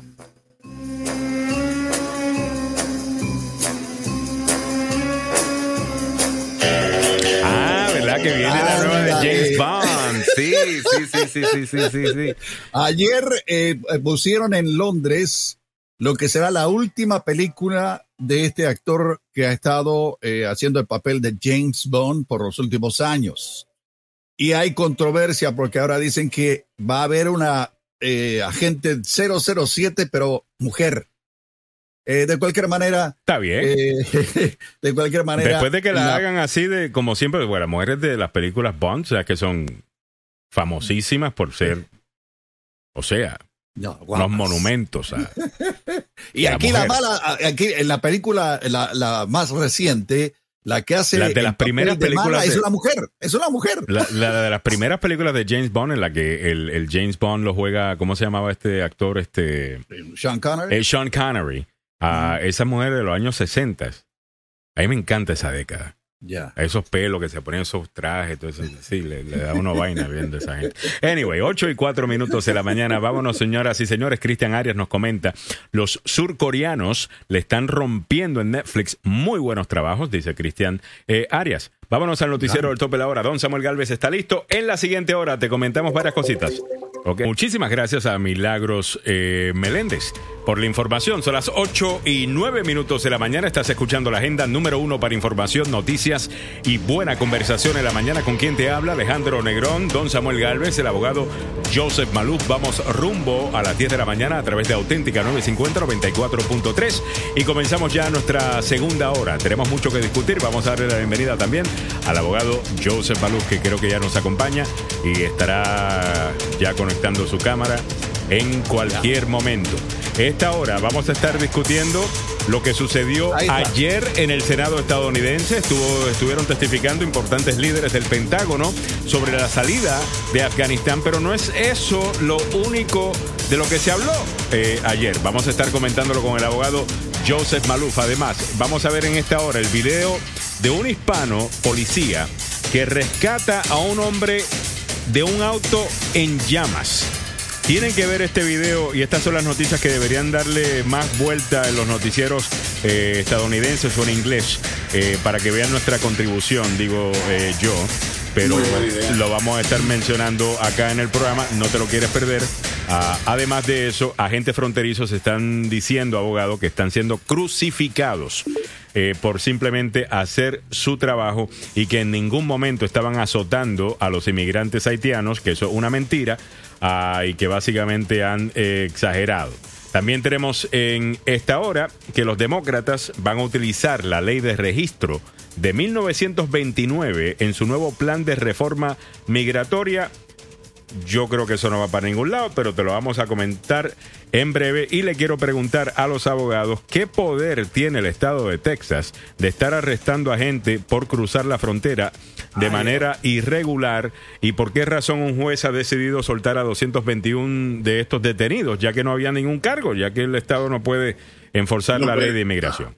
Eso te lo vamos a comentar en breve, pero antes su reacción, abogado Joseph Malufa, lo que vimos ayer con el general Milley y el resto del el equipo del Departamento de Defensa.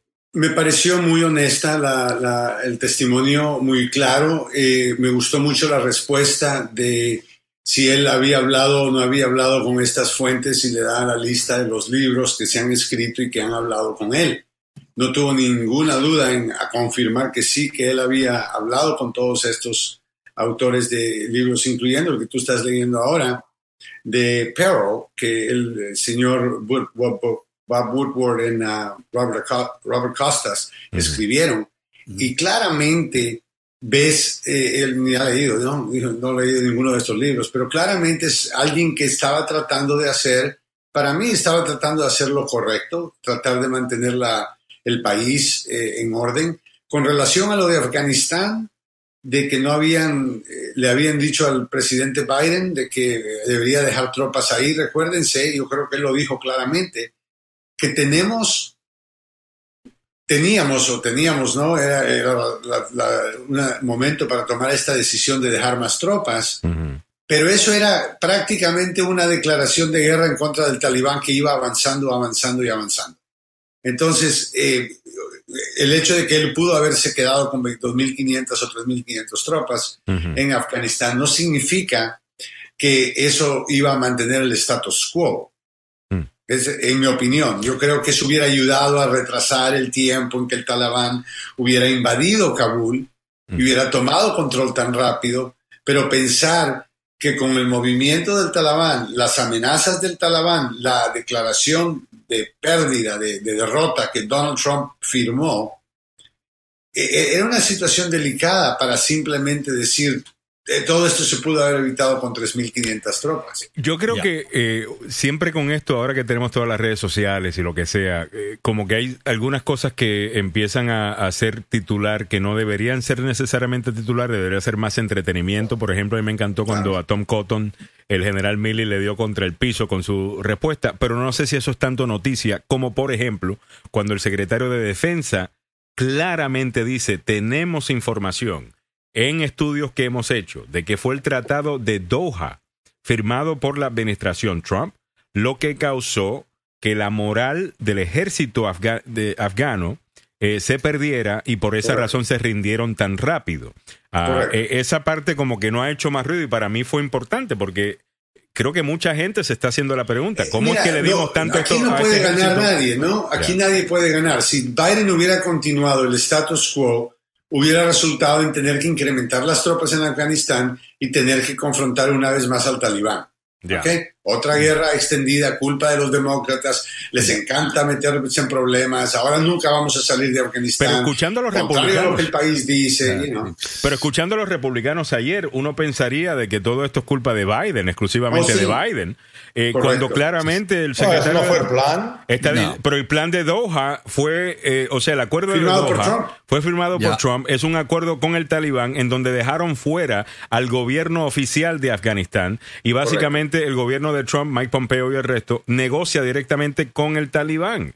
Eh, si ese es el caso, ¿por qué el ejército del gobierno de Afganistán, gobierno que no fue incluido en las conversaciones, van a sentir que ellos van a estar seguros eh, si, si, este acuerdo ni siquiera lo incluye a lo contrario, tienes toda la razón. Ese era un mensaje claro que Estados Unidos le mandó al talibán y al ejército de Afganistán, Carsey, y le dijo, mira, nos vamos y ahora vamos a negociar con el que de verdad está a cargo aquí, que va a ser el talibán. Es como darle las llaves del banco al talibán. Eh, o sea, digo yo, ¿cómo tú puedes realmente con la cara, con una cara seria, ¿no? Eh, culpar todo esto en Biden cuando además de eso, y creo que el punto lo hicieron, y, es importante decir esto también, me gustó, abogado, creo que fue muy, para la gente que está en el centro, la gente y la mayor parte del país está en el centro. Sabemos que la mayor parte del país no pertenece actualmente a un partido, eh, ni al Partido Republicano ni al Partido Demócrata. Que estaba viendo esto y estaba pasando por todos los canales. Yo creo que los demócratas apuntaron algunos puntos positivos porque habían algunos demócratas que estaban cuestionando la estrategia de Biden, que estaban siendo críticos incluso en parte de la estrategia de, de Biden eh, sobre Afganistán. Y pareciera que los únicos que estaban interesados ayer en verdaderamente entender qué fue lo que sucedió y en qué fallamos eran los demócratas y que los republicanos estaban ahí para meter golazos políticos. Y lo que hicieron los republicanos ayer fue pedirle la renuncia a los funcionarios, incluyendo al secretario. aguanta, que aquí lo tengo, lo tengo en video, Samuel. Ah, eh, te, lo voy a poner en video porque es que tienes que ver la cara de Cotton también. Eh, eh, es mucho mejor cuando uno ve la cara. porque esta joyita eh, definitivamente que el republicano de Arkansas eh, y él puede cuestionar mira él es eh, él es veterano y sirvió en la guerra de Irak si no estoy equivocado sino que también en la guerra de, Afganistán. Pero la respuesta de Emilia a la pregunta que fue si usted le recomendó al presidente Biden que mantuviera más tropas allá y él no siguió su recomendación ¿Por qué usted no renunció en protesta? Dice Tom Cotton. Y usted dirá, oye, eso suena como algo que debería hacer. Pero vamos a escuchar la respuesta del general Milley. A ver.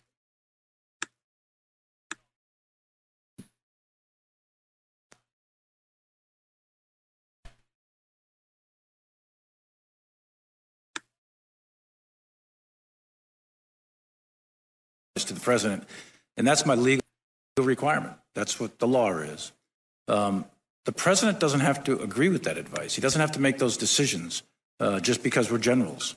And it would be an incredible act of political defiance for a commissioned officer to just resign because my advice is not taken. This country doesn't want generals figuring out what orders we are going to accept and do or not. That's not our job. The principle of civilian control in the military is absolute, it's critical to this republic. In addition to that, just from a personal standpoint, you know, my, my dad didn't get a choice to resign at Iwo Jima. And those kids there at Abbey Gate, they don't get a choice to resign. And I'm not going to turn my back on them. Uh, I, am not going to resign. They can't resign, so I'm not going to resign. There's no way. Uh, if the orders are illegal, we're in a different place. But if the orders are legal from civilian authority, I intend to carry them out.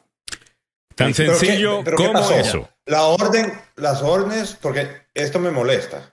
It bothers me a little bit. y, la culpa la tiene Trump, está bien, pero causó un problema acá, que tenemos un general hablándole a un otro país, a China, y diciéndole, mira, don't worry about this guy. Así que ahorita él está diciendo, si la orden es legal, yo la voy a, respetar. ¿Hubo una orden ilegal? Pero recuerda que él está hablando, él está hablando de la pregunta, la pregunta que le está haciendo Tom Cotton es, ¿por qué usted no renunció? Porque entiendo, entiendo, tú piensas que esto tiene que ver con la con lo de Trump. Esto tiene que ver con la orden de Biden de que nos vamos de Afganistán. Right? Que no vamos a dejar tropas. Que no, no vamos a dejar tropas en Afganistán. Entonces, Tom Cotton le está preguntando por qué él no renunció si él estaba en desacuerdo con la posición de Biden de, de no dejar tropas en Afganistán. Entonces él básicamente le dice, pero es que yo doy mi recomendación. Yo doy mi recomendación y, y, di mi recomendación. Ahora, eh, Cada quien da una, Alejandro, la gente se le olvida que el presidente recibe recomendaciones de más de un punto de vista. Pero mira, con ese punto, ¿por qué era diferente cuando él estaba escuchándole a Trump? ¿Por qué va atrás de Trump cuando Trump está hablando con él de lo que se va a hacer con China, hablando con China. Bueno, claro, porque eh, uno, eh, por un lado, Trump está actuando como un loco desquiciado, eh, que le está gritando a todo el mundo. realmente les invito a todo el mundo a leer el libro de Woodward, ¿ok? número uno, que es Woodward, el que lo está escribiendo es Bob Woodward. Estamos hablando de una institución periodística, está súper bien. Estamos hablando de, de, de ¿sabes? Top of the line, como, diríamos, ¿no? En cuanto a la ética profesional de este hombre. Eh, todo el mundo en Washington habla con él, republicanos, demócratas, independientes, el, partido que usted quiera. Everybody respects the guy. ¿Ok? Lean el libro de él, por favor, y van a entender con qué es lo que estaba lidiando esta gente. Este hombre estaba fuera de control. O sea, Biden aquí está en control, eh, puedes estar en desacuerdo con él, pero el tipo está diciendo que cuál es su recomendación, yo quiero esto, yo quiero esto. O sea, recuérdense que Trump también tiene un instrumento que no es un instrumento oficial, pero se reconocía y era la habilidad de ir a Twitter o los medios sociales y hacer una serie de comentarios peligrosos. Oh, ok. Ok, recuérdense de ese tiempo también. Tenemos también alguien que está eh, simplemente consultando con su contraparte. Entonces, si Estados Unidos tiene un secretario de Estado, ese secretario de Estado se comunica con el secretario de Estado de Rusia, de China, o el equivalente. A veces es el ministro de Estado, ¿no? En vez de, de ah, secretario. Ahora, consultar y decir, by the way, si escuchan algún ruido, porque el niño está haciendo un berrinche, no, se, no van a pensar que estamos atacando. ¿Por qué eh, Porque aquí, un peligro. Aquí hay varias cosas que aclarar. Primero que nada, la, la gente encargada de las Fuerzas Armadas de los Estados Unidos, en este caso el general Milley, y otros en el pasado se han comunicado con sus contrapartes no solo en China, sino en Rusia.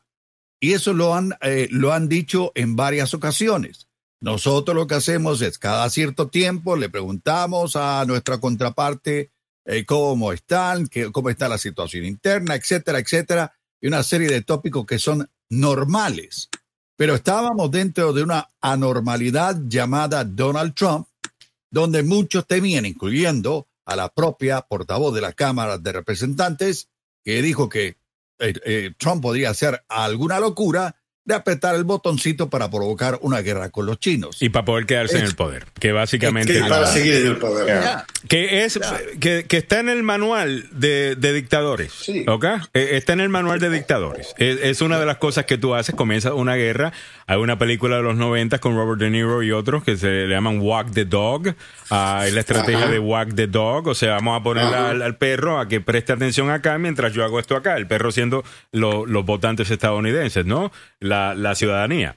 algunos incluso eh, acusan a Bill Clinton de hacer este tipo de cosas precisamente cuando estaba en el escándalo eh, de, con Mónica Lewinsky, con algunos de, de, los ataques policíacos que se vivieron eh, en la segunda parte de la década del 90. 8.23 minutos de la mañana. Bueno, déjame leer algunos de los comentarios por acá. Eh, Mauricio Estrada nos dice, ese peruano corruptor que se declare perseguido político y verán que le dan inmunidad como los corruptos del Salvador. Eh, dice Mauricio Edgardo. Hablando de ese tema, me pregunta Alejandro Negrón, ¿pudo averiguar lo de la Interpol? Supuestamente no pueden aprender a los ladrones que teníamos en El Salvador si es legal, aunque a mí en lo personal creo que hay mano negra y no me gusta especular, pero cuando el río suena es porque piedra trae. Ah, eh, pues fíjate, ayer investigamos en el aire ah, y pudimos encontrar quién, es, quién financia la Interpol, ¿no? Y básicamente los Estados Unidos, igual que un montón de otros países, pero mayormente países europeos, ¿ok? Financian la, la, la Interpol. Esa es una parte, porque alguna gente estaba diciendo, bueno, es que los Estados Unidos está protegiendo a estas personas, entonces fuimos a investigar, realmente no tienen una mayoría del financiamiento, no es proveído por los Estados Unidos. Esa es una. La otra cosa que sí logré investigar anoche, leyendo sobre, y, lo, y la búsqueda que hice fue arrestos de figuras políticas por parte del Interpol, porque una de las cosas que dice el Interpol es que no quieren arrestar a nadie cuando hay tintes políticos. ¿Ok? ¿Qué significa eso? Que, bueno, vamos a decir, cuando Donald Trump estaba en el poder y está corriendo en contra de Joe Biden y fuera de la Casa Blanca un día dice que ¿qué es lo que usted quiere que hagan con, con Biden? Es que el Departamento de Justicia lo debería arrestar a él y a Obama, dijo Trump. antes de la elección, si se recuerda. Sí, sí, señor. El punto es que Donald Trump no pueda utilizar su influencia para que si Joe Biden estaba de viaje, de repente agarre la Interpol y lo arreste eh, porque eso es lo que él quería. Entonces, haciendo esa investigación, me encontré con un sinnúmero de artículos que hablan de los abusos, supuestamente, por gobiernos autoritarios sobre la Interpol y que ésta pasó por un proceso de reforma en donde ahora es más difícil, pues sí, arrestar a una, a una persona eh, política. Eh, de o por religión o incluso eh, a ex miembros o miembros del ejército. También incluyen a, ellos porque aparentemente se estaba abusando el poder. La razón que yo estaba haciendo la búsqueda es porque yo, yo estaba buscando cuáles son los precedentes. Yo estaba buscando, ok, ¿será que el Interpol nunca arresta políticos? ¿O solamente está diciendo no arrestar los políticos estos del Salvador? Y no pude encontrar esa información, pero sigo buscando. Lo que sí encontré eh, definitivamente fue de que hay, muchos artículos que documentan la supuesta corrupción o los abusos del Interpol por, por algunos regímenes. Pero esa, eh, eh, eso es lo único que tengo hasta ahora. No, no, no, no lo tengo todo, pero estoy trabajando en ello. ¿okay? Ah, gracias por, por, por, preguntar. Nos dice War Rose, buenos días. ¿Y qué estrategias hablaron Putin con Trump a puertas cerradas, en privado? Este expresidente vino a hacer cambios después de ese meeting.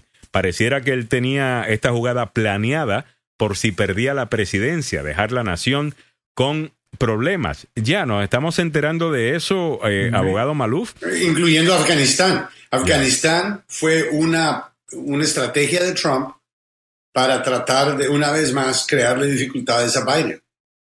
eso es lo que dice el plan. Claro. Todo esto, por eso que vemos los republicanos hablando como están hablando. Y supuestamente el tema, el memo ese que, que aparece en el libro eh, de, de, Woodward, uh, el, el, memo este que nos sacaba de la guerra de Afganistán, del cual nadie en el Pentágono sabía que este memo se había firmado. De nuevo, por favor, lean el libro. lean el libro, se van a quedar con la boca abierta a las cosas. Pentagon didn't know that the agreement was signed. Dude, the, no, no solamente que el Pentágono no sabía que, que había un memo que decía esto, ni el Joint Chiefs, ni el secretario de Defensa, ni nadie en el Chain of Command. El memo en el libro claramente, Milley dice que se dan cuenta de que había un, había un problema con este memo, ya que no estaba en el formato adecuado que utiliza el Departamento de Defensa para una, para una comunicación de esa índole. Eh, hay un método. Eh, en otras palabras, eso sonaba a que Trump le dijo a alguien ahí en la Casa Blanca, oye, me escríbeme ahí que para tal fecha nos vamos de Afganistán. Tal vez se fue Trump con el Sharpie que le puso diferente Sharpie del Papa. Sí, le hizo Sharpie. Que el general Milley llega a la Casa Blanca y dice, y se va donde el secretario, no el secretario, el asesor de seguridad nacional, eh, o, o, o, o Milley, o, o something, Um, disculpe, no tengo el libro frente mío. Y le dice, What the F is this? ¿Eh? Y el tipo lo lee.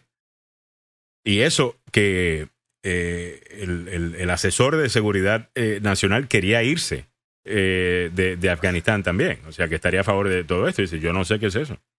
Yo nunca he visto eso. Y cuando lo oí, nota también, pero es que el formato no está bien. O sea, así, no es que así no es que se escribe un memo eh, para una acción militar. Eh, hay un formato, hay una manera de, de, hacerlo. O sea, Trump lo llenó con crayones y ah, Aparentemente tengo un sticky note. I want to leave Afghanistan. Eh, bye bye. bye bye Afghanistan. He titled it the most beautiful order ever. Oye, Afghanistan, I'm gonna, Afghanistan, I'm gonna go bye bye. I'm gonna go bye bye. I'm gonna go bye. I'm gonna go bye bye. Uh, Ahí te una página de un periódico británico, pero que también aparece en el diario capitalino The Washington Post, donde eh, dentro de los acercamientos que hizo Donald Trump con Putin, en algún momento le dice, mira, voy a darte, te voy a dar duro, eh, pero olvídate eso, después platicamos allá adentro, ¿ok? Para parecer bien machito yo soy el campeón. Y, allá, y atrás de bambalinas el hombre eh, estaba como un perrito faldero, hermano. Ya. Y, que decirlo. y ahí aparece en el libro también, Alejandro. ¿ah? Dice el, reporte eh, que da a conocer el diario capitalino de Washington Post. Dice el nuevo, eh, el nuevo libro de Donald Trump, donde le dice a Putin: Voy a actuar muy duro contigo, pero solo para las cámaras. Después platicamos. Ese es el titular que tiene el The Guardian en Eso Londres. Claro. Ah, eh, vamos, vamos a poner el titular rápidamente, que Samuel lo, eh, lo tiene para que lo puedan ver. Eh, New book says Trump Putin, I'll act tough with you for the cameras. Wow. Eh, eso no nos sorprende a nosotros. Yo creo que los, seguidores de él lo defenderán y dirán que es fake news y lo que sea, pero esto, abogado, ya que estamos hablando de ese libro, porque yo creo que eso sale en el mismo libro de, de la señora esta Grash, eh, Grasham. Grasham, Grisham. Eh, Stephanie Grisham. Stephanie Grisham. Y ya sabemos, abogado, después de dos años, por qué la misteriosa visita de Trump al hospital Walter Reed. Eh, la visita secreta del expresidente Donald Trump a Walter Reed en 2019 pareció ser para una colonoscopía en rutina, según Stephanie Grisham, ex secretaria de prensa de Trump y jefa de gabinete de la primera dama Melanie Trump, Melania Trump. Grisham escribe que Trump no quería que el entonces vicepresidente Mike Pence estuviera en el poder mientras estaba sedado le voy a preguntar en breve sobre eso, abogado, porque estamos hablando de que entonces no había presidente mientras él estaba sedado, ya que no se dio los poderes, o estoy equivocado. menos que no estaba sedado. Buen punto. Lo cual, y dice, no, yo quiero estar despierto para esto. Sí. Ah, es Trump. Uno no sabe qué puede esperar de él, Alejandro. Muy difícil saber. Oh Fue voluntario, sin anestesia, you know.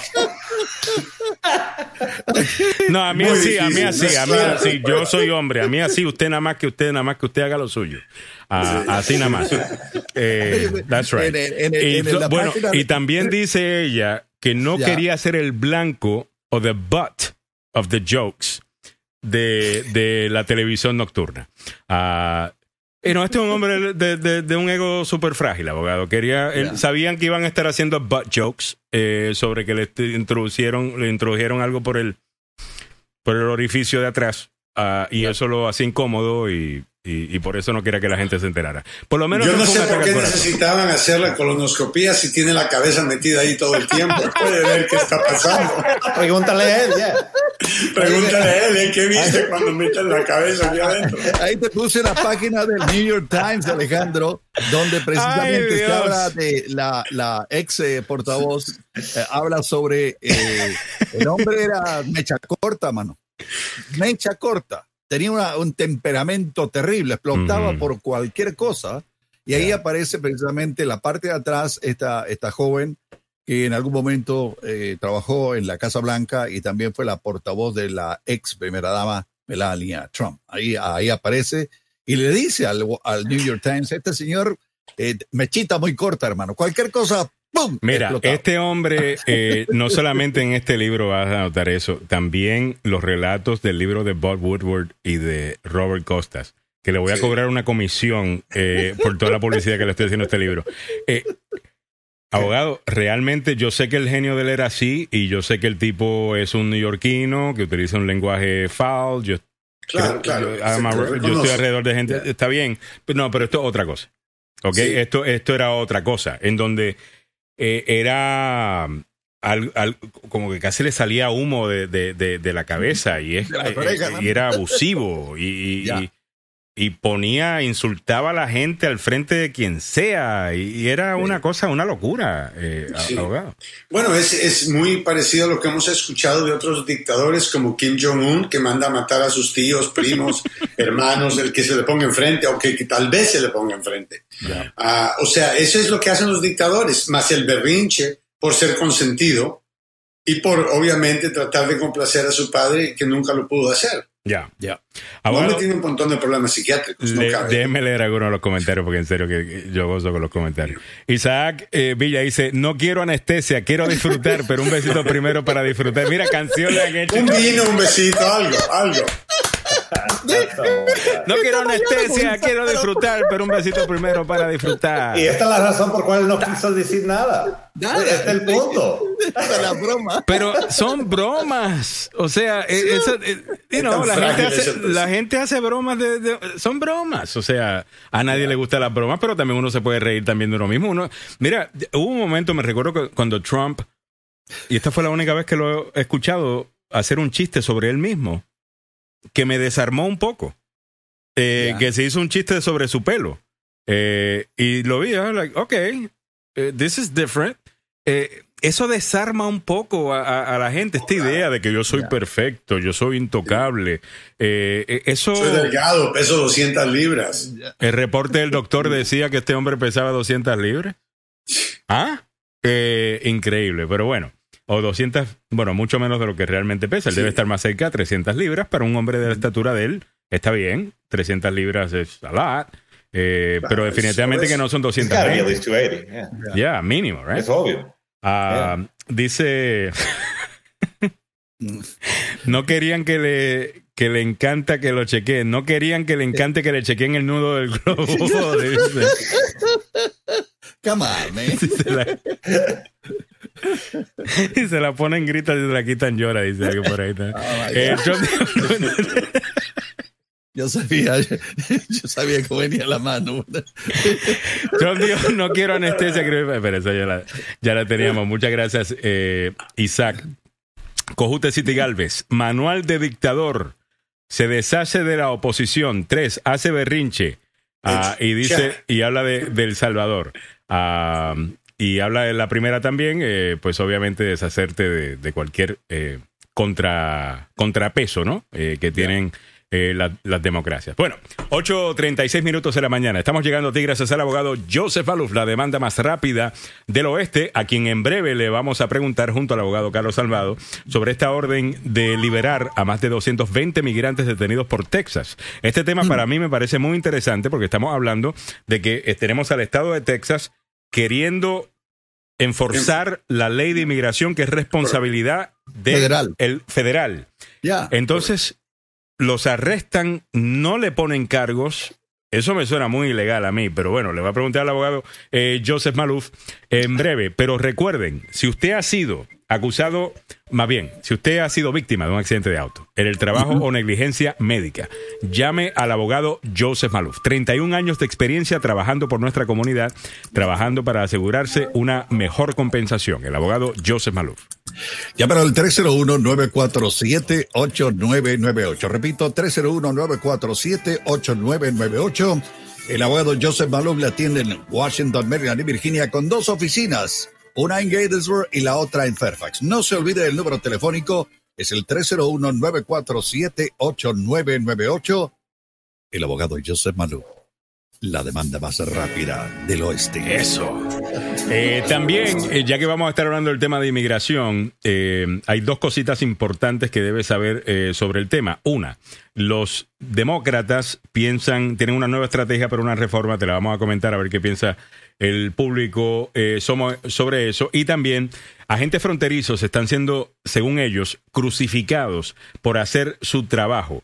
Es justo lo que está pasando con, los, con la patrulla fronteriza, por más que no nos guste el hecho de que, pues obviamente tienen que hacer su trabajo y yo entiendo, ¿no? Eh, uno puede fácilmente ponerse en una posición de estás o a favor del inmigrante o a favor de la patrulla fronteriza, pero no sé si el tema es tan sencillo como eso porque sí están haciendo un trabajo que tienen que hacer. Entonces, eh, lo voy a comentar y quisiera que ustedes eh, opinen.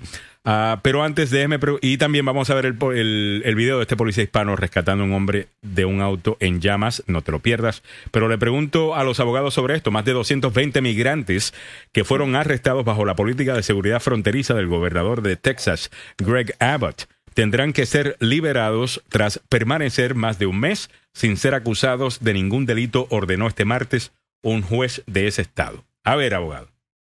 Bueno, en la parte mía, que yo creo que eh, estoy estaría de acuerdo con, con, Carlos Salvado de que fue una mala aplicación de la ley. Primero, el concepto que tú hablas, tenemos la separación entre el gobierno federal y el gobierno estatal. Ahora, el gobierno estatal en Texas tiene una ley de traspaso pero lo que el juez dijo es que esa ley de traspaso, esas multas, esos cargos, se los debieron de haber presentado a ellos mm. entre 15 a 30 días, ¿ok? Y no dárselo más de 50 días después de estar detenido. ¿Y por qué? Porque la ley no tiene cárcel más de 30 días. Entonces vas a, detener a alguien por 50 días para acusarlo de un crimen que de máximo tiene 30. Mm. Entonces, eso no es correcto bajo ninguna situación estatal o federal. Así que por esa razón tuvieron que liberar a más de 220 o 220 alrededor de personas acusadas. Ah, la ley aparentemente de Texas, y estuvieron buscando al, gobernador Abbott para ver qué, comentaba, pero es una ley que ellos han hecho diciendo que una persona que entra sin permiso al Estado está cometiendo traspaso criminal. Ah, y, pero una vez más, no puedes detener a la gente, acusarlo de algo después de detenerlo 50 días, que no tiene más de 30 días de cárcel máximo. Eso es en violación de la Constitución. Ya. Ahora, pero el problema, así que no lo arrestaron por ser inmigrante, solo están diciendo que es un trespass, ¿no? Lo, arrestaron, los arrestaron sin cargos. Sin cargos. Los detienen por 50 días. Dos personas mínimo tenían más de 50 días detenidos y los acusaron con traspaso criminal, pero el día de la audiencia el caso lo tiraron. O sea, desestimaron los cargos. ¿Por qué? Porque la ley de Texas, eh, te digo, es menos tiempo preso que lo que le dieron como excusa a esta persona. Yo entiendo, así que esto no tiene que ver con la migración. Ellos están hablando que cualquier persona que no tiene papeles tiene que ver con inmigración, porque no están arrestando a todo el mundo que entra a Texas. Solo están arrestando a la gente que está indocumentada entrando desde México. Entonces, diseñaron esta ley para eso. Probablemente una ley que no va a sobrevivir un escrutinio constitucional. Pero definitivamente con la idea de meterse en lo que el gobierno federal está obligado a hacer. Ahora, el, gobierno federal sí le puede dar el poder. Sí, sí por, por ejemplo, el Congreso puede tener una ley que le puede ofrecer el trabajo Tuvimos una ley, eh, claro, eh, eso pasó ya aquí, no se olviden que había esa cuestión de, deputy, de, eh, uh, deputize. Yeah. That's right, deputize. así que es posible. De, de, la, de estatal para que actúen como agentes federales. El Congreso lo hizo, pero fue un programa terrible. Uh, tuvo malas consecuencias, claramente. Uh, you know, aisló, creó más comunidades peligrosas. o sea que esto es una ley de Texas que claramente está diseñada para lidiar con los inmigrantes, claramente está diseñada, como dijeron los abogados que presentaron reclamos de, la, una organización que se llama el Centro de Ayuda Legal Rural de Texas, que liberaron a, más de 243 personas después que los 15 días pasaron y no les dieron cargos. Así que claramente, Carlos, están utilizando el sistema para meter a la gente presa con una estrategia de simplemente causar dolor y no necesariamente seguir una ley aplicable, la mentalidad de Trump, de que les vamos a causar tantos problemas que no van a querer venir para acá. Muy bien, les acabo de poner para todas las personas que me están pidiendo el enlace o el link o la información del libro que sigo comentando, se llama Peril eh, de Bob Woodward y Robert Costas del Washington Post, o Peligro, el peligro o la amenaza, podría eh, traducirse eh, también. Ahí les puse el link y pueden encontrar diferentes formatos. Yo lo estoy escuchando uh, en, en, mi cuenta de Audible. Uh, lo escucho mientras estoy trabajando, haciendo cosas. Algunas veces tengo que escucharlo varias veces porque se me pierden algunas cosas, pero es la mejor manera para mí, que soy ADD, de retener información, es escuchándola. Así que uh, para los que quieran hacerlo de, de esa manera. Bueno, 8.43 minutos en la mañana. Eh, estamos llegando a ti también, gracias al abogado Carlos Salvado, salvadolaw.com. Se ha sido acusado de un crimen, no importa el que sea, incluso si el gobernador de Texas inventó un crimen uh, que no existe. Eh, llame al abogado Carlos Salvado. Bueno, no en Texas, pero si está en Virginia, Maryland y el distrito, llame al abogado. Yo lo defiendo a él también. Claro que sí, por lo menos le recomendamos a alguien. No, es más, no si se pueden inventar la ley en Texas, abogado, ¿nos podemos inventar una licencia también o no? Eh, ya que hacemos lo que nos da la gana. ¿no? Eh, no hay reglas. ya no, hay reglas. Pero en serio, se ha sido acusado de un crimen. Adelante con la información, Samuel.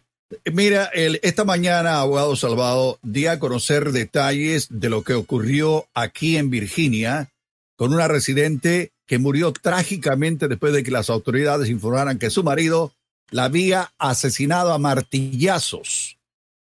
Aquí, pero aquí viene la, parte más increíble de todo. Ella tenía una orden de protección de la corte contra él después de un asalto anterior antes de ser asesinada. ¿Qué piensa Carlos Salvador? Voy a tener muchos problemas con orden de protección, por lo menos para un mes. Porque mira, hay que recordarse que sinceramente una orden de protección es un documento solamente, eso no le va a proteger a nadie. Como siempre digo, las leyes están para los honestos. Si nosotros tenemos una orden de protección, claro que le vamos a poner atención y le vamos a respetar. Pero cuando estamos hablando de una persona que es capaz de matar a otra, estas órdenes de papel no, no significan nada. Nada, right? It, means nothing. ¿Ves? Claro, porque lo que yo el papel no te va a detener de ir allá eh, a donde te están diciendo que no, si eres una persona que ya está con ganas de, o, sea, dispuesta a romper si has perdido el control, que eso es ha perdido el control, that's right. El momento ahora, que usted comete un crimen es cuando usted ha perdido el control. Pero y ahora lo que yo veo, y esto es lo que va a suceder, imagínese los que están enfrentando una orden de protección y una queja de una orden de protección, hasta si son inocentes, el trabajo que ese abogado va a tener para defenderlo con el juez. ¿En cuál condado fue esto? En ese condado que ya ha sufrido este, eh, lo que había pasado y el sistema entero ahora está muy medioso de lo que puede suceder. Entonces usted dice que van a, pagar, van a pagar justo por pecadores, dice. Oye, pero eso es la vida. El los medios, los medios van a estar vigilando todo esto, van a chequear los resultados de casos y por eso es, recuérdense, ¿qué es una orden de protección? Es nada más lo que es, lo que dice que es, una orden de protección, ¿no? El juez dice usted, le voy a proteger para que esta persona con mi autoridad le voy a ordenar que no se acerque. Entonces es difícil pelear en contra de una orden de protección. La orden de protección lo único que está diciendo es, mire, yo no tengo nada que ver, yo no quiero tener nada con usted. Y no, necesariamente significa que la persona es culpable de un crimen o no. Simplemente el, el juez ha dicho ahí suficiente para yo tener una preocupación y ¿sabes qué? Le voy a ordenar que usted no tenga contacto. Eh, lo único que la persona pide es que no haya contacto y es difícil decir, bueno, ¿cómo es que alguien no puede negarse? Cualquier ser humano puede pedirle a cualquier otro ser humano que por favor te deje tranquilo y punto y final. No tener que, ¿me entiendes? Vivir una persona obsesionada ya a nivel de mente, que la está siguiendo, que, que, la está vigilando todo el día, que tal vez, ¿me entiendes? O la está golpeando. O te, dejan, o te, ponen un chip de esos para seguirte con el GPS, a ver dónde estás. Hay, tantas ah, cosas. Hay, muchas cosas en el día de hoy. Esto ha cambiado definitivamente muchísimo. Ah, bueno, 847, interesante, interesante tema. Eh, rapidito, les había prometido este video. Es importante celebrar los logros de, de nuestra comunidad, específicamente. Eh, y quisiera hablar un poquito, porque algunas veces cuando le tenemos que dar duro a la policía lo hacemos, ah, eh, obviamente. Ah, como, como, como debe ser, pero les quiero mostrar este video de un policía hispano que eh, gracias a su valentía logra rescatar a, a un hombre. Vamos a, a, ver que este hombre que estaba incluso inconsciente.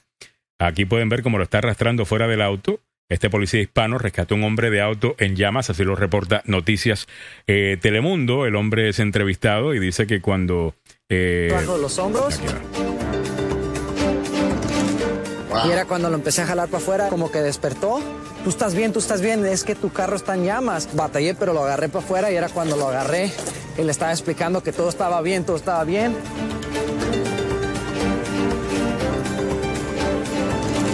Óigame, hay que tenerla bien puesta. Ya. De avestruz, grande. Claro, ese carro pudo haber explotado en cualquier momento. A ver, Hice lo correcto. correcto. Miré a alguien que ocupaba ayuda y mi reacción fue ayudarlo. Muy bien por él. Eh, esa gente definitivamente, que, orgullo hispano, eh, sinceramente. Eh, muchas gracias por, eh, por poner el nombre de los latinos en alto. Eh, qué, linda historia. Y al final, oye, un auto en llamas, como dijo la abogada Malú, eso puede explotar en cualquier momento. Oh, Ese es el trabajo que hace.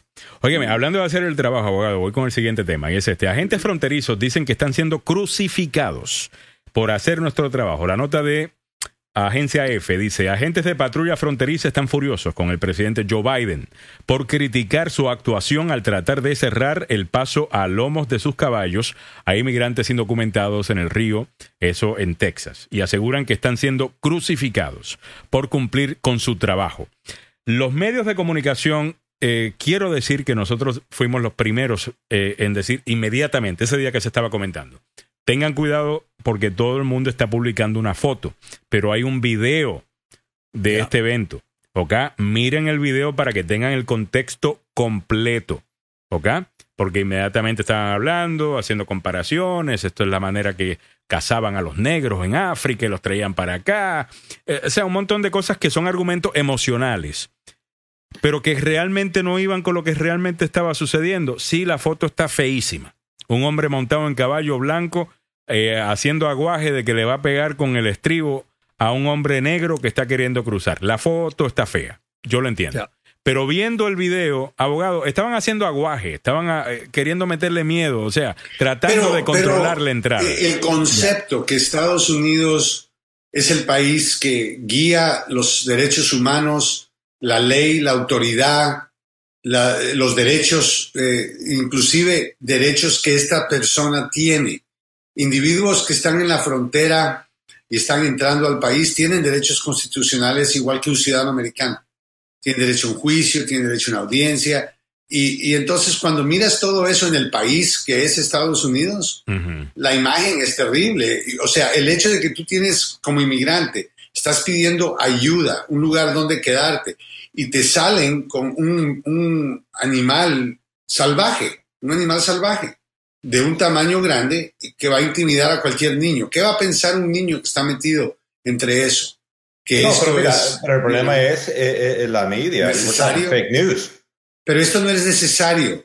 no es necesario confrontar a la gente con caballos y pero al punto, de, Carlos, abogado, al punto de Carlos Abogado, ¿no, no piensa usted que, que la prensa tuvo mucho que ver con esto, en exagerar lo que se estaba viendo? Yo creo que tú puedes reportar lo que está sucediendo y la gente se puede llevar la impresión que usted está diciendo. Bueno, la interpretación que le han dado a la confrontación. Pero le han, proyectado, o sea... Fue terrible, porque pensaban que era un ataque con, con, un látigo. Sí, que lo estaban latigando, Y no, es cierto. Y no estaban latigando a nadie. Pero ellos estaban, una vez más, intimidando a un grupo de personas desesperadas buscando refugio. No es la manera en que tú, ¿me entiendes? Si tú estás dando refugio a refugiados, no es típico atacarlos, aunque no sea que lo querían golpear con el látigo, pero la idea de simplemente interactuar con gente que está nadando gente que está cruzando ríos y caballos, no es fácil. Es importante decir también que en el video que mostramos acá,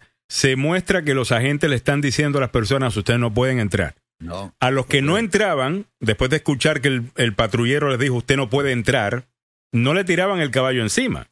Era a los que trataban de correr y como quiere entrar, que intentaban depararlo, pero... Meterse a la fuerza, pues. Pero Mira, la, pregunta es, parte del trabajo de la patrulla o no? Como nosotros, como nación, ¿cuál es la póliza? Eso viene desde la Casa Blanca.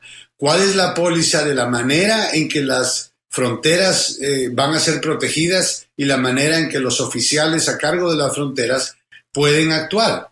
Mm. Trump estaba dispuesto a ir all the way. Ahora tenemos a Biden. Biden tiene que poner lo que él quiere que se haga en la frontera.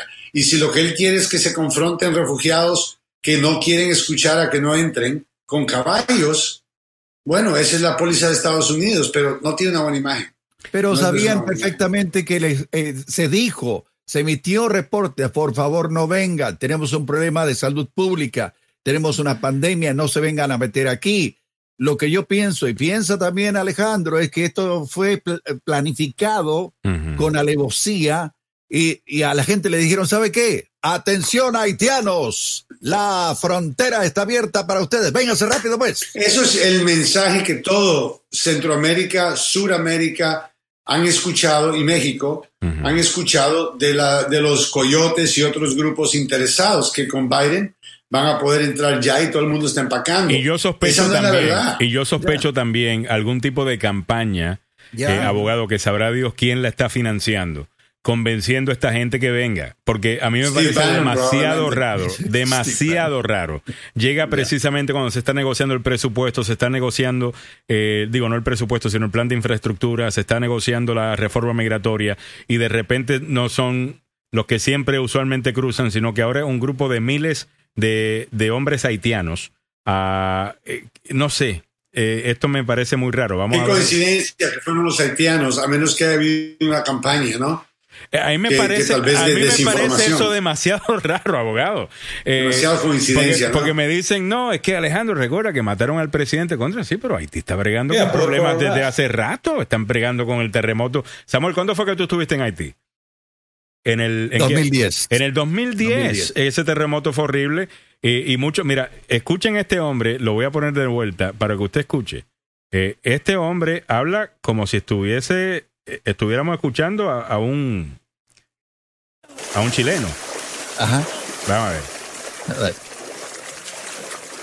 Estamos pasando super mal, la familia le manda plata a nosotros We're having a hard time. Our family sends us money, but we can't eat. We have children, but don't have diapers. Look, now I have to cross to the Mexican side with wet money to be able to buy things for the child, and we have nothing. We're unable to eat. I need help with everything that's happening to us over there because there are a lot of children, and they're only removing the single parents, and the children are left alone. Just imagine. Ahí está haciendo aguaje con el estribo, ¿eh? Ya. Claro, pero asusta a la gente igualmente. Como el caballo asusta a la gente. igualmente. pero escuchando a los demócratas abogados le estaban dando látigos a hombres negros montados en caballo, como que estábamos eh, corriendo en, en, en, qué sé yo, en Mississippi. en Mississippi, en Y mira, yo entiendo que a mí, a mí personalmente, abogado, me gustaría muchísimo más que llegaran un montón de camiones ahí que los pegaran para tratar de cerrar el, camino y que esos camiones vengan llenos de comida y de asistencia para toda esa gente que no ha comido. Entiendo que estás como que enviando ambos mensajes, pero por lo menos estás siendo humanitario con esta gente que lo que tiene es hambre y necesita ayuda y al mismo tiempo estás protegiendo tu frontera, lo que exige la mayor parte del pueblo estadounidense. Porque lo quieran escuchar o no, este es un tema político. Y es un tema que va a afectar la habilidad del presidente Biden de poder pasar otros proyectos de ley a través del Congreso. Ah, y, eso va a tener que lidiar con, con, ello. Y hay que decirlo, abogado, aquí hay un problema de liderazgo por parte de la administración Biden. ¿Ok? Kamala Harris se supone que esté a cargo de este, de este issue, eh, ¿no? Ni siquiera ha ido a la frontera eh, para hablar eh, con alguien eh, sobre eso, escuchar otros puntos de vista, no solamente a los activistas acá, que a lo mejor tienen un punto de vista que va eh, adecuado para la gente que los apoya, pero no necesariamente para lo que verdaderamente debe hacer la administración. Y, también no estamos escuchando soluciones, ni cambios, ni nada. Simplemente eh, lo, mismo continúa y eventualmente vamos a ver más y más quejas de la administración, a menos que hagan algo. Pero, pero usted ve como el problema de liderazgo la vicepresidenta a quien se le encargó este problema fue a Centroamérica. Dijo, mire, no viajen. La izquierda eh, en el tema de inmigración, o mayormente los activistas de, inmigración, que entiendo están haciendo su trabajo, no una crítica a ellos, ¿ok? Usted defienda lo suyo, yo no tengo problema con eso, ¿ok? Pero yo, yo tengo que analizar esto desde un punto de vista completo, ¿right? No solamente desde ese punto de vista. Le empiezan a meter caña a la vicepresidenta. ¿Cómo es esto que le estás diciendo a la gente que se quede en su país? Es la vicepresidenta de los Estados Unidos. ¿Qué es lo que usted supone que diga la vicepresidenta de los Estados Unidos? Vengan, rompan la ley, crucen la frontera. O sea, piensen en lo que ustedes están diciendo. Bueno, le metieron miedo a la vicepresidenta. Ahora está calladita y parece abogado como que le tienen miedo al tema y que la frontera realmente está en peligro. Y eso va precisamente a elegir a un montón de republicanos en las próximas elecciones. ¿Qué es culpa de ella. Y de, y de la y de quienes le están poniendo presión de la izquierda, de la izquierda para, que no hablen de este tema. Mire, la mayor parte de los latinos entienden de que hay reglas. ¿Ok? La mayor parte de los latinos entienden eso. Que los Estados Unidos no le puede abrir la, la frontera a todo el mundo. La gente es pragmática. Tengan un poquito más de confianza en la inteligencia de la gente. Eh, la gente sabe que el, presidente tiene que hacer lo suyo y que tiene que hablar de cierta manera, eh, porque tiene que jugar un poquito de política. Incluso si fuésemos inteligentes, estaríamos dispuestos a decirle a Biden, mire, acá entre nos, juegue como que el duro con, con la frontera. Nosotros sabemos que es estratégico después de que pase una reforma eh, migratoria. Pero eso no es lo que la gente quiere escuchar. La gente quiere escuchar a alguien que sea puro, que diga, sí, mi corazón está con ustedes, voy a abrir la puerta. Eso me va a hacer sentir bien, voy a llorar y el resto, pero no resuelve el problema. Ah, eh, ah, abogado, es muy triste porque me molesta, porque le va, le va a afectar definitivamente a, a Biden bueno, si, si logran, ah, una vez más, si logran pasar algo de inmigración, todo puede cambiar. Pero si llegamos a la reelección de Biden, y todavía no hay nada de inmigración, seguimos exactamente lo mismo. Yo no veo a la comunidad latina apoyando a, el ticket de Biden. Bueno, abogado, yo le digo una cosa. Yo no creo que Biden va a volver a correr, pero eh, creo que Kamala Harris definitivamente que va a correr en 2024. Le digo desde ahora que no tiene mi apoyo. Eh, y no tiene mi apoyo y busco, incluso si corre Donald Trump, ella no tiene mi apoyo. Lo tendrá... No, si corre Donald Trump en contra de ella en este momento, ella no ganaría. Absolutamente. Los demócratas, y no sé quién más esté en la lista, abogado, porque ya el gobernador de Nueva York ya no sirve. Ah, ¿Quiénes son si no es Joe Biden? Y Joe Biden, abogado, ya dentro del Partido Demócrata, dentro de la gente que apoya a Biden, ya hay gente comentando que está demasiado viejito, eh, tal cosa. Eso va a ser un problema. Bernie? No, no, no. Bernie. Bernie. My God. Mira. Cancelo este show yo mismo. I'll do it myself. That's right. bueno, muchas gracias al abogado Joseph Maluz, como siempre, y al abogado Carlos Salvado por todo su conocimiento compartido en la mañana de hoy. Muchísimas gracias. Eh, vamos a continuar nosotros acá. Tenemos un programa especial que tiene que ver con el tema de eh, salud. Pero antes, estamos llegando a ti gracias al abogado Carlos Salvado. Salvado. Salvadolaw.com se ha sido acusado de un crimen, no importa el que sea. El abogado Carlos Salvado está ahí para defenderlo. Llámelo al siguiente número. 301-933-1814. 301-933-1814. 301-933-1814. Salvado, salvado y está salvado. Eso. Muchas gracias, Salvado. All right, miércoles en la mañana. Eh, ¿Sabes lo que yo no he hecho, Samuel? Eh, yo no le he mandado el link al, al, doctor. al doctor. Eh, yeah, oh hold eh, ok, tengo que hacer eso. Eh, pero rapidito les comento que la gente es presentada gracias a el Departamento de Vivienda del Estado de Maryland. Hay un nuevo programa para las personas que no han podido pagar eh, su renta. Más detalles con Milagros Meléndez, que la tenemos acá pregrabada, pero aquí está con la información. ¿Tiene problemas para pagar su renta debido a la pandemia del COVID-19? Tenemos buenas noticias. Usted podría ser elegible para recibir ayuda financiera con sus rentas actuales o retrasadas. Si el COVID-19 afectó su capacidad de pagar, el programa de emergencias de ayuda para rentas del Departamento de Vivienda y Desarrollo Comunitario de Maryland ofrece apoyo para pagar la renta a través de fondos del Estado o de su condado. Para revisar si usted califica y solicitar ayuda, solo tiene que visitar rentrelief.maryland.gov o llame al Centro de Atención de Ayuda de Renta de Maryland al 877-546-5595. 877-546-5595. ¿Alquila su hogar en Maryland? ¿Corre riesgo de ser desalojado por problemas relacionados al COVID-19? Maryland's Emergency Rental Assistance Program podría ayudarle. Podría calificar para ayuda para pagar su alquiler actual o atrasado y evitar el riesgo de ser desalojado por pérdida de sueldo o enfermedad debido a la pandemia. Aprenda más visitando rentrelief.maryland.gov o llamando al 877-546-5595. Muy bien, a las 9.04 minutos de la mañana vamos a hacer una pequeña pausa con el compromiso que tenemos con Auténtica y en breve regresamos con el doctor Fabián Sandoval que ya va a estar por ahí y me dice Mili que sí, ya él tiene el link, así que en cualquier momento se va a estar conectando. Perfecto. Adelante, señor. WCTN,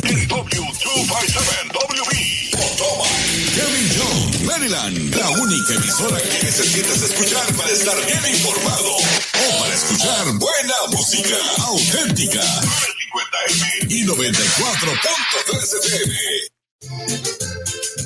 Restaurante Don Ramón nos sentimos orgullosos de nuestro famoso menú, ampliamente reconocido por su gran variedad de comida Tex-Mex e internacional. Y nuestro único protocolo es asegurar la calidad de nuestros platos, deliciosos, apetecibles, porque sabemos que usted siempre quiere lo mejor. Restaurante Don Ramón. Pida ya su comida favorita al 301-989-0202. 301-989-0202. Restaurante Don Ramón, sinónimo de tradición, excelencia y buen servicio. Teléfono 301-989-0202. Hola, DC. ¿Perdiste tu trabajo? Gracias a la ley de alivio COVID-19, si usted recibió los beneficios del desempleo en cualquier momento este año, puede obtener seguro médico por tan solo dos dólares al mes. Sí, correcto, dos dólares al mes y no hay deducibles. Usted califica incluso si ya no obtiene beneficios por desempleo. Escucha bien, lleva menos de un minuto para ver si calificas. Visita dchealthlink.com y haz clic en Planifica Partido para ver si calificas. Actúa ya. Para obtener más detalles, visita dchealthlink.com. Restaurante El Amate 2 en el 2420 University Boulevard, Adelphi, Maryland. Disfrute el plato cupido, camarones noche y el plato estrella. Restaurante El Amate 2, un concepto de Ramón Arbaiza en servicio y calidad. Seguimos siendo los mejores. Restaurante El Amate 2. Usted disfruta de su deporte favorito y el Sport Bar con video y sonido digital. El Amate número 2 en el 2420 University Boulevard, Adelphi, Maryland. El Amate número 2.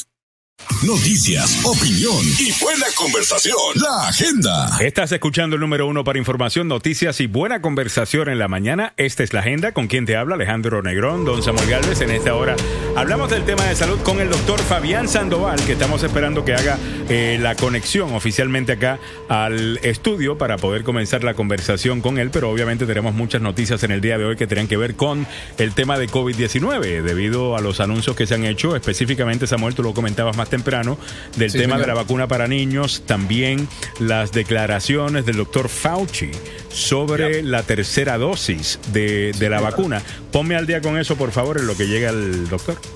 Cómo no, con mucho gusto. Eh, Pfizer eh, está buscando, eh, bueno, que sea autorizada por parte de la FDA, la Oficina Federal para el Control de Medicinas y Alimentos, el uso de una vacuna para niños de edades entre los 5 y los 11 años.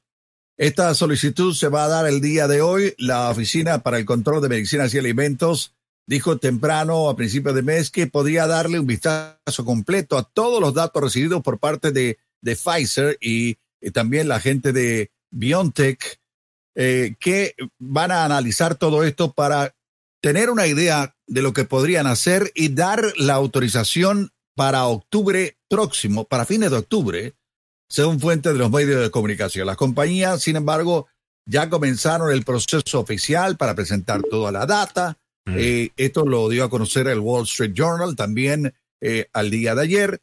Y por supuesto, se espera que en algún momento pues se tome una decisión ah, entre Halloween y Thanksgiving para que tengan una idea más o menos clara. Muy bien, este Samuel. Muchas gracias. Eh, ya tenemos al doctor Fabián Sandoval con nosotros en la mañana de hoy. Eh, a ver, doctor Fabián Sandoval, good morning. Pues ni tan buena. Ahí estoy. Eh, primero que todo, el micrófono no me está funcionando muy bien. Pero se escucha súper bien, se escucha poderoso. Se escucha nice, se escucha súper bien. Ah, perfecto. Y ese vozarrón que, tiene usted, está, lo va a poner a grabar las promociones de la agenda.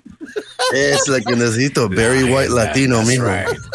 La agenda. La agenda. doctor, entonces le agarré la gripe. Samuel que llegó el doctor Fabián. A continuación, la voz, de, la voz de humo y terciopelo del doctor Fabián Sandoval. A ver, doctor, ¿qué, qué pasó? ¿Está enfermo o estuvo de rumba sí, anoche? ¿Qué pasó? Que vean que hasta los, hasta los doctores nos enfermamos. A ver, doctor, Esto ¿qué es... tiene? Eh, ¿La gripe esa que está, eh, le está dando mucha gente por ahí? No, esto se conoce como probablemente strep throat, right? Un oh, streptococo, right? Ya, Entonces, lo que puede ser, tengo que hacerme la pruebita hoy, muy sencillamente un cotonete detrás de la garganta, Ya. es un suave en, las gang, en los ganglios, en las, en, en las um, lymph nodes, a ver cómo, si ahí aparece. ahí al fondo, ¿no? Sí. Hasta abajo, ajá, hasta atrás. Y se hace una prueba. Ahorita la prueba se hace muy rápidamente, como si fuera una prueba de embarazo. Igual que las están todas las pruebas rápidas y nos damos cuenta si es estreptococo. Si lo es, entonces un antibiótico y listo, sano. Pero Eh, también, dale, No, no, a- a- adelante, adelante, continúa. eso, eso. Así es que funcionan estas pruebas. Así que es muy chévere. No es tan peligroso, no es tan, ah, tan demorado para hacer las determinaciones como este. El laboratorio funciona muy rápido. Eso es lo bonito. Déjeme hacerle otras preguntas que tienen que ver con noticias que están relacionadas a salud en el día de hoy, incluyendo eh, en el, creo que en la primera hora cometimos un error o alguien cometió un error, no sé si fui yo, si fue Samuel o si alguien en la audiencia, eh, pero alguien nos corrigió y dijo eh, que el examen de la próstata no es lo mismo que la colonoscopía. La razón que estábamos hablando del tema de la colonoscopía es debido a que en el 2019 el presidente Donald Trump había ido al hospital Walter Reed de manera secreta eh, y por varios años, dos años mínimo, hasta ahora que nos enteramos, no sabemos por qué. Ah, había mucha gente diciendo, bueno, tuvo un ataque al corazón, le dio una cosa. Bueno, aparentemente fue una colonoscopía. Para beneficio de la audiencia, ¿cuál es la diferencia de la colonoscopía y el examen de la próstata? Eh, creo que las relacionamos por razones obvias, ¿no? Eh, ambos pues incluyen... Uno duele más que el otro. A ver, ¿cuál es el que duele más, abogado? Digo, pues, doctor. Pues, para que vean que la, colonoscopía duele más. Sí. A, mí me pusieron anestesia antes de hacerme un, examen al colon, en serio. Esto no es broma.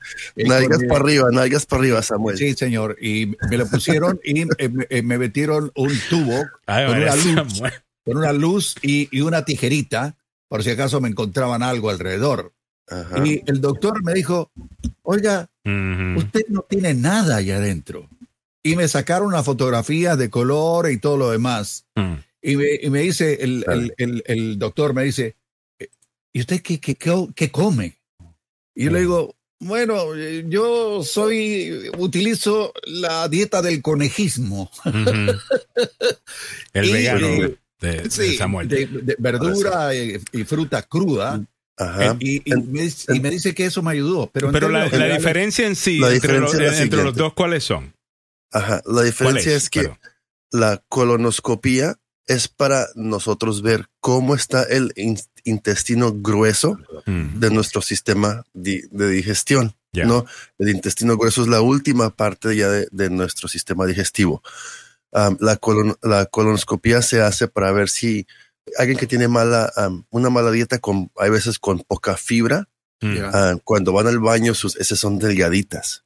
Ah, eso puede ser a causa de que es poca fibra, eh, son un poquito deshidratados. Me buscaban pólipos, eh, doctor. Un momentito, pa' voy, Samuel. Y entonces lo que ocurre es cuando no hay suficiente fibra, no hay suficiente agua.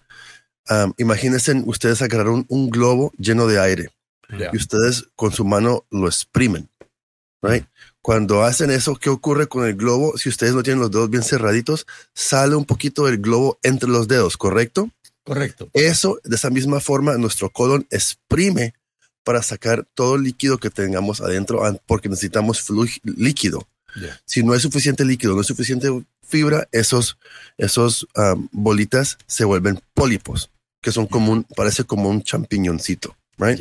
Esos pólipos después se pueden apretar por el mismo sistema y esos pólipos se pueden volver cancerosos. Hmm.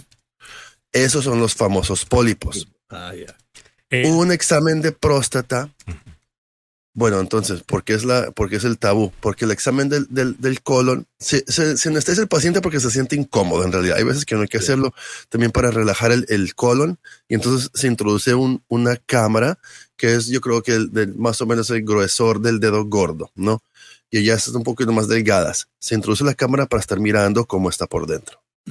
Es para ver el colon. Eso se hace en los hombres al igual que en la mujer. Mm. Un examen de próstata es, se hace, antes y todavía se hace, no es que no se haga, se hace digitalmente, o sea, con el dedo, introduce uno el dedo en el ano, igual como se haría con la cámara, pero es una parte mucho más corta, solamente dos pulgadas nomás, y estamos palpando en los hombres la próstata, que es una glándula que está ahí, que se percibe a través del ano hacia abajo. Y lo que estamos haciendo es palpando si está dura. Cuando esa glándula se pone dura, podemos empezar a ver otros problemas como incontinencia urinaria en los hombres. O hay que pujar mucho cuando vamos al baño para orinar. Entonces, se hace esa prueba digitalmente, pero esa prueba digital no se tiene que hacer inmediatamente. Esa prueba de la próstata ahora se hace con un examen de sangre. Y cuando dice el doctor digitalmente, no está hablando de algo electrónico o digital, sino de dedo, de del dígito. con un guante. Muy bien. El dedo con un guante. Y aquí no hay que dar pena. Yo sé que a veces es incómodo, pero hágase para abajo, señor, relax, yo meto el dedo, se pone un poquito de lube, pum, pum, pum, palpamos hacia abajo, se, acabó. Es el doctor dice, tranquilo, no, se preocupe, usted nalga para arriba y ya. Pero bueno, vamos cambiando de tema porque hay un montón de otras cosas que, eh, que comentar y preguntarle al doctor en el día de hoy. Habíamos hablado también de que la vacuna para los niños parece que está más cerca.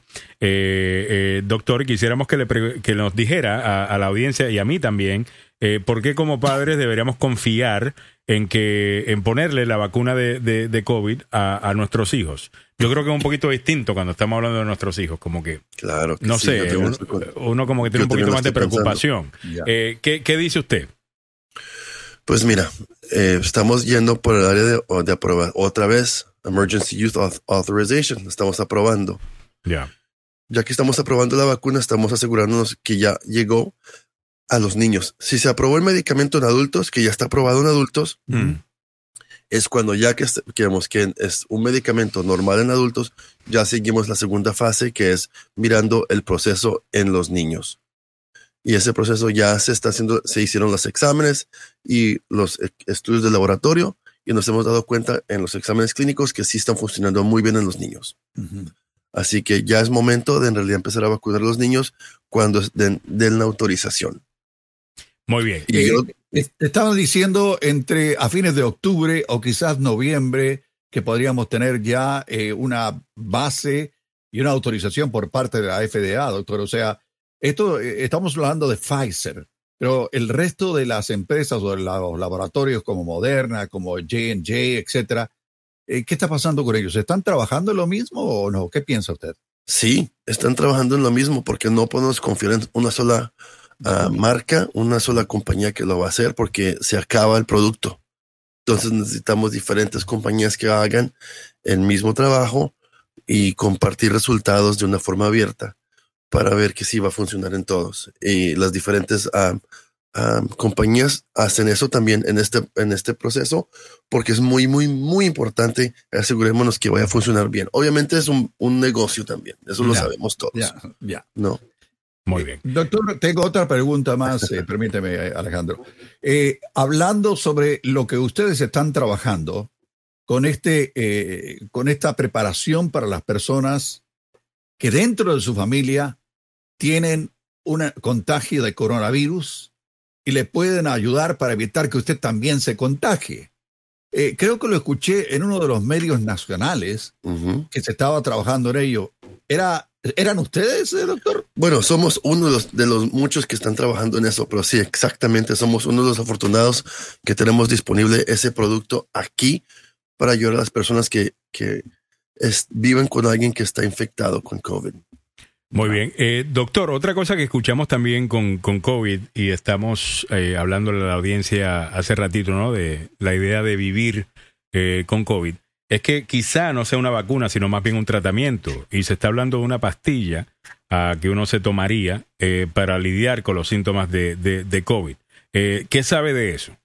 Pues sé bastante de eso, porque esa, esa pastilla la utilizamos aquí en nuestra oficina. Esa es la que están estudiando. Ah, Esa es la que están. Ok, entonces hábleme eh, de eso. Creo que hablamos un poquito de eso la semana pasada, eh, pero no se estaba eh, reportando todavía. Los medios de comunicación han estado detrás de todo esto, siguiéndole la pista a esta supuesta pastilla desde la semana pasada. ¿Qué nos puede contar? Te llegó, te llegó, porque yo sí, yo sí sé. Sí, sí. entonces no persigas más. Pues mira, el medicamento es un antiviral. Mm. ¿Qué significa un antiviral? Es un medicamento que interrumpe la, la, habilidad de que el virus se multiplique. Y esto lo que hace está atacando el ADN, bueno, en este caso el RNA del virus, o no, eres de DNA, para, para proteger e interrumpir la multiplicación del, del virus. Mm. Y de la misma forma que otro medicamento que se conoce como Tamiflu, mm. ah, Tamiflu de la, misma forma, ¿no? Eh, Tamiflu es un medicamento que es, un medicamento oral. Y ese medicamento son las pastillas que se dan cuando una persona está positivo con, con la influenza. Oh. Hay que darle al paciente eso antes de siete días. Si se muere más de siete días, no funciona. porque son los siete días mágicos? Porque los estudios clínicos nos dimos cuenta que ahí es cuando el medicamento en realidad tiene, uh, puede atacar e interrumpir esa multiplicación. El problema aquí, Samuel Alejandro, es que como saben, Delta se multiplica mucho más rápido. Así que por eso nuestro estudio que estamos haciendo, tenemos que agarrar a los pacientes en tres o cuatro días después de que estén positivos para proteger a la familia para que no tengan eso. ¿Por qué lo estamos protegiendo de esa forma?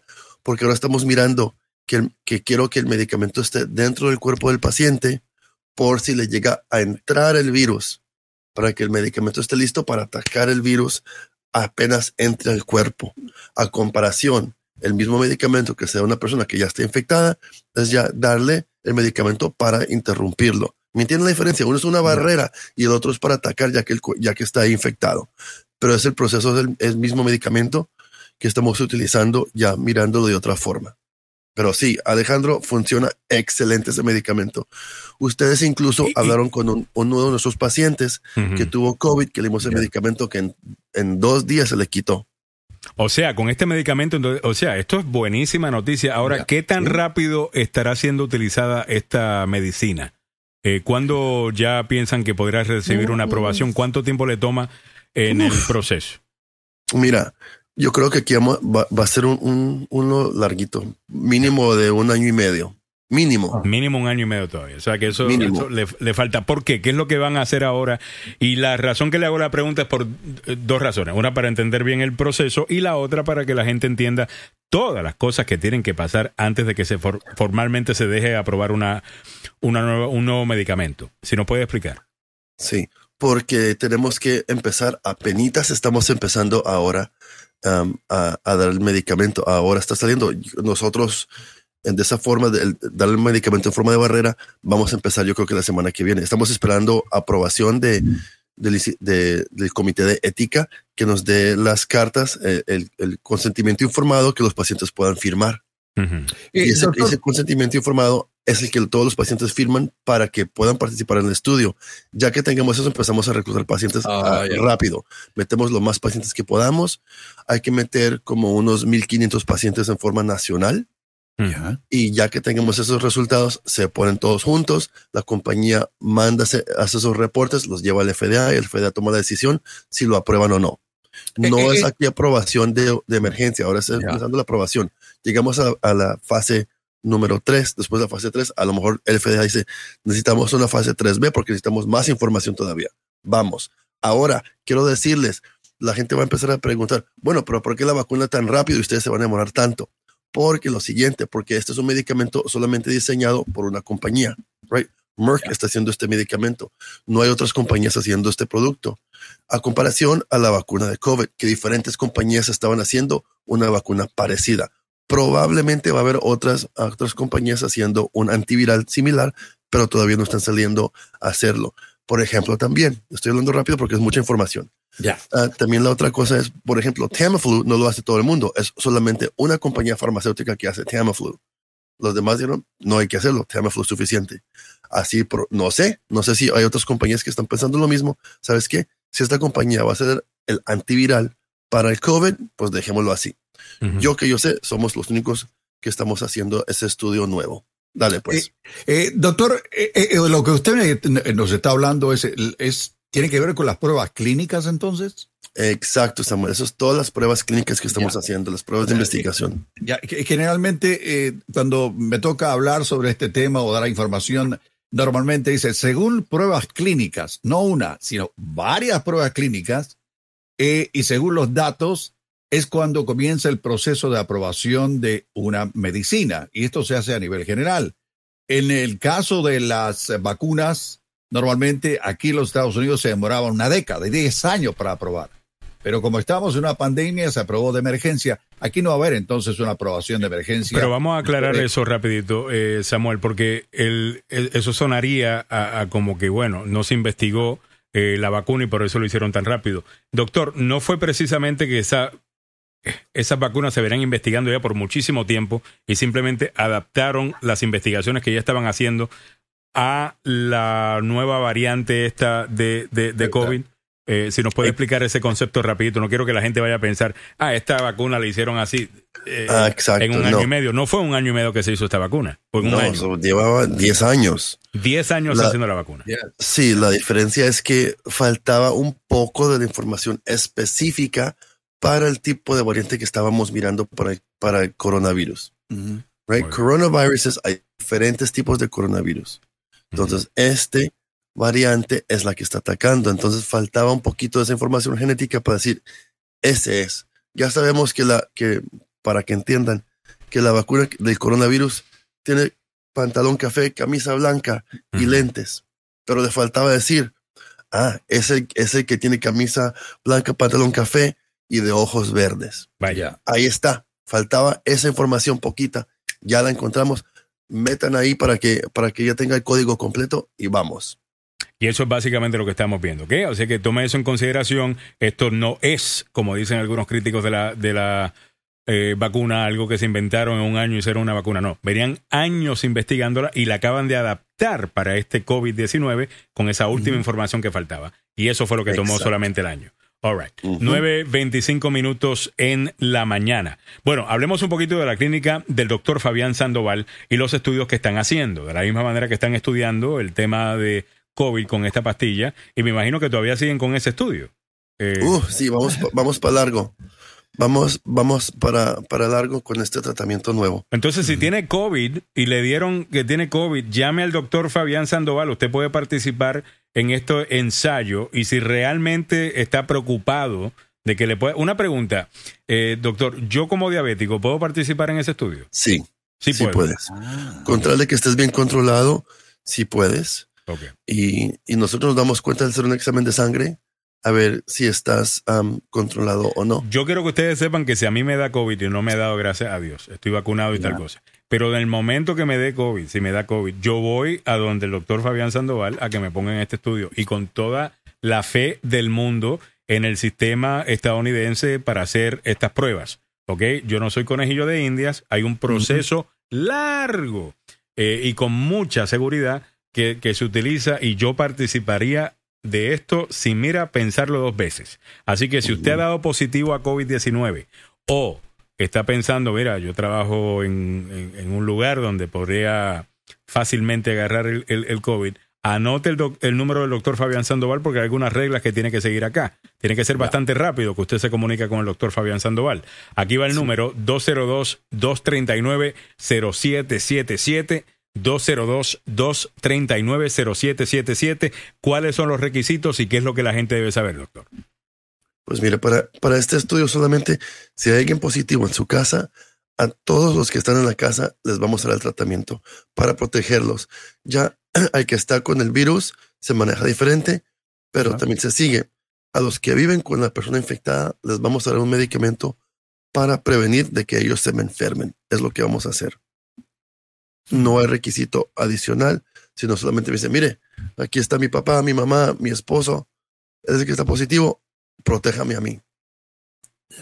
Y para ese estudio, si no se han vacunado, tenemos que no son vacunados. Si están vacunados, ya es otro rollo. Ya tienen que ser los que no se han vacunado, que ahora mucho, muchas personas no se están vacunando. Así que si no se han vacunado, esta es, esta es la única opción que tienen si alguien en su, en su casa está positivo. Muy bien. Wow.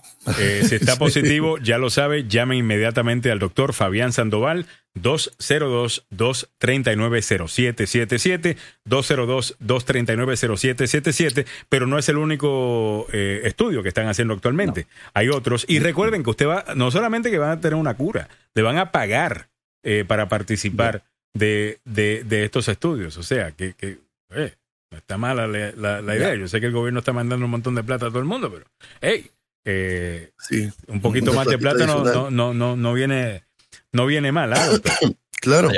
Infecciones de vías urinarias, les digo, las mujeres en continencia urinaria no se tienen que orinar más, aquí les damos tratamiento. El dolor de espalda sigue, dolor de espalda agudo, si tienen ese problemita, bien.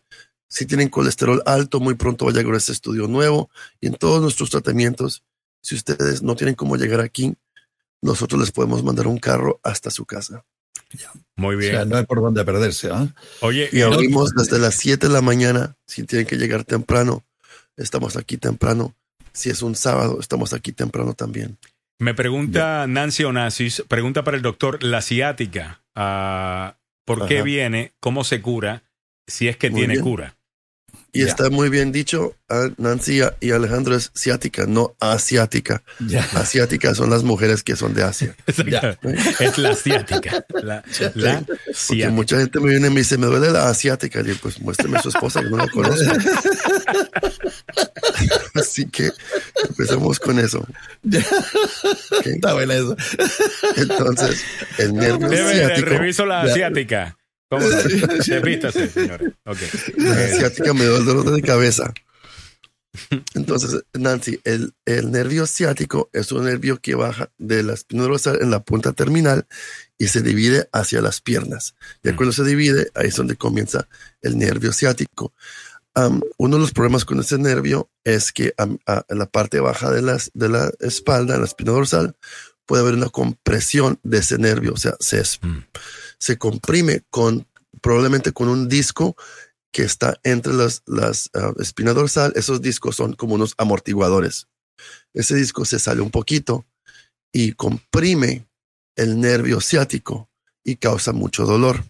Eso puede ser, hay veces, si tomamos un poquito sobrepesos, puede causar un problema. A veces si tenemos un, retorcijón de una forma, también puede causar y se maneja con antibióticos esteroideos de forma inmediata. Hay que bajar de peso y mantener con buen control de, de, antiinflamatorios para que no se vuelva a inflamar esa área. Si ni así funciona, es, es tiempo de cirugía. Oh, o sea, llega un momento en que usted recomienda entonces, eh, como dicen ahí, meter cuchillo. Exacto. ok, perfecto. Eh, eh, ¿El nervio ciático se puede controlar de alguna manera o no para que no le duela? No. Sí, bueno, es, es, lo que les digo, es bajar de peso. Ah, tener, y no solamente bajar de peso, tener, tenemos uh, buen músculo en la espalda y abdominales para que así hagamos como un sándwich entre los músculos de atrás de la espalda y los músculos del frente mm. para tenerla más recta y ayudar un poquito para mantener esa, esa compresión. Otra cosa que puede causar un, problema de nervios ciáticos si estamos sentados mucho. ¿No? Por eso es tan oh, importante levantarse, caminar, sacudir las piernas para que no tengan ese, porque se, se inflama, se inflama esa oh. área y causa problema. De la misma forma que se me están inflamando a mí mis cuerdas vocales, así también se inflama la espalda. Ah, doctor, ¿cuánto tiempo va a tomar para que los humanos empecemos a evolucionar eh, para la nueva realidad que experimenta nuestro cuerpo? Porque los seres humanos no estamos hechos para estar sentados todo el día frente a una computadora. No es lo que venimos haciendo por tanto tiempo. ¿Cómo cuánto tiempo tomaría para, qué sé yo, crecer un nuevo huesito o un nuevo músculo, una, una son como unos 500 años. Wow. Wow. Todavía nos falta. Porque, porque tenemos un órgano que era un órgano que utilizábamos antes cuando éramos cavernícolas, que ya ese órgano no sirve y todavía lo tenemos en nuestro cuerpo, pero sea chiquito y no sirven. ¿Saben cuál es?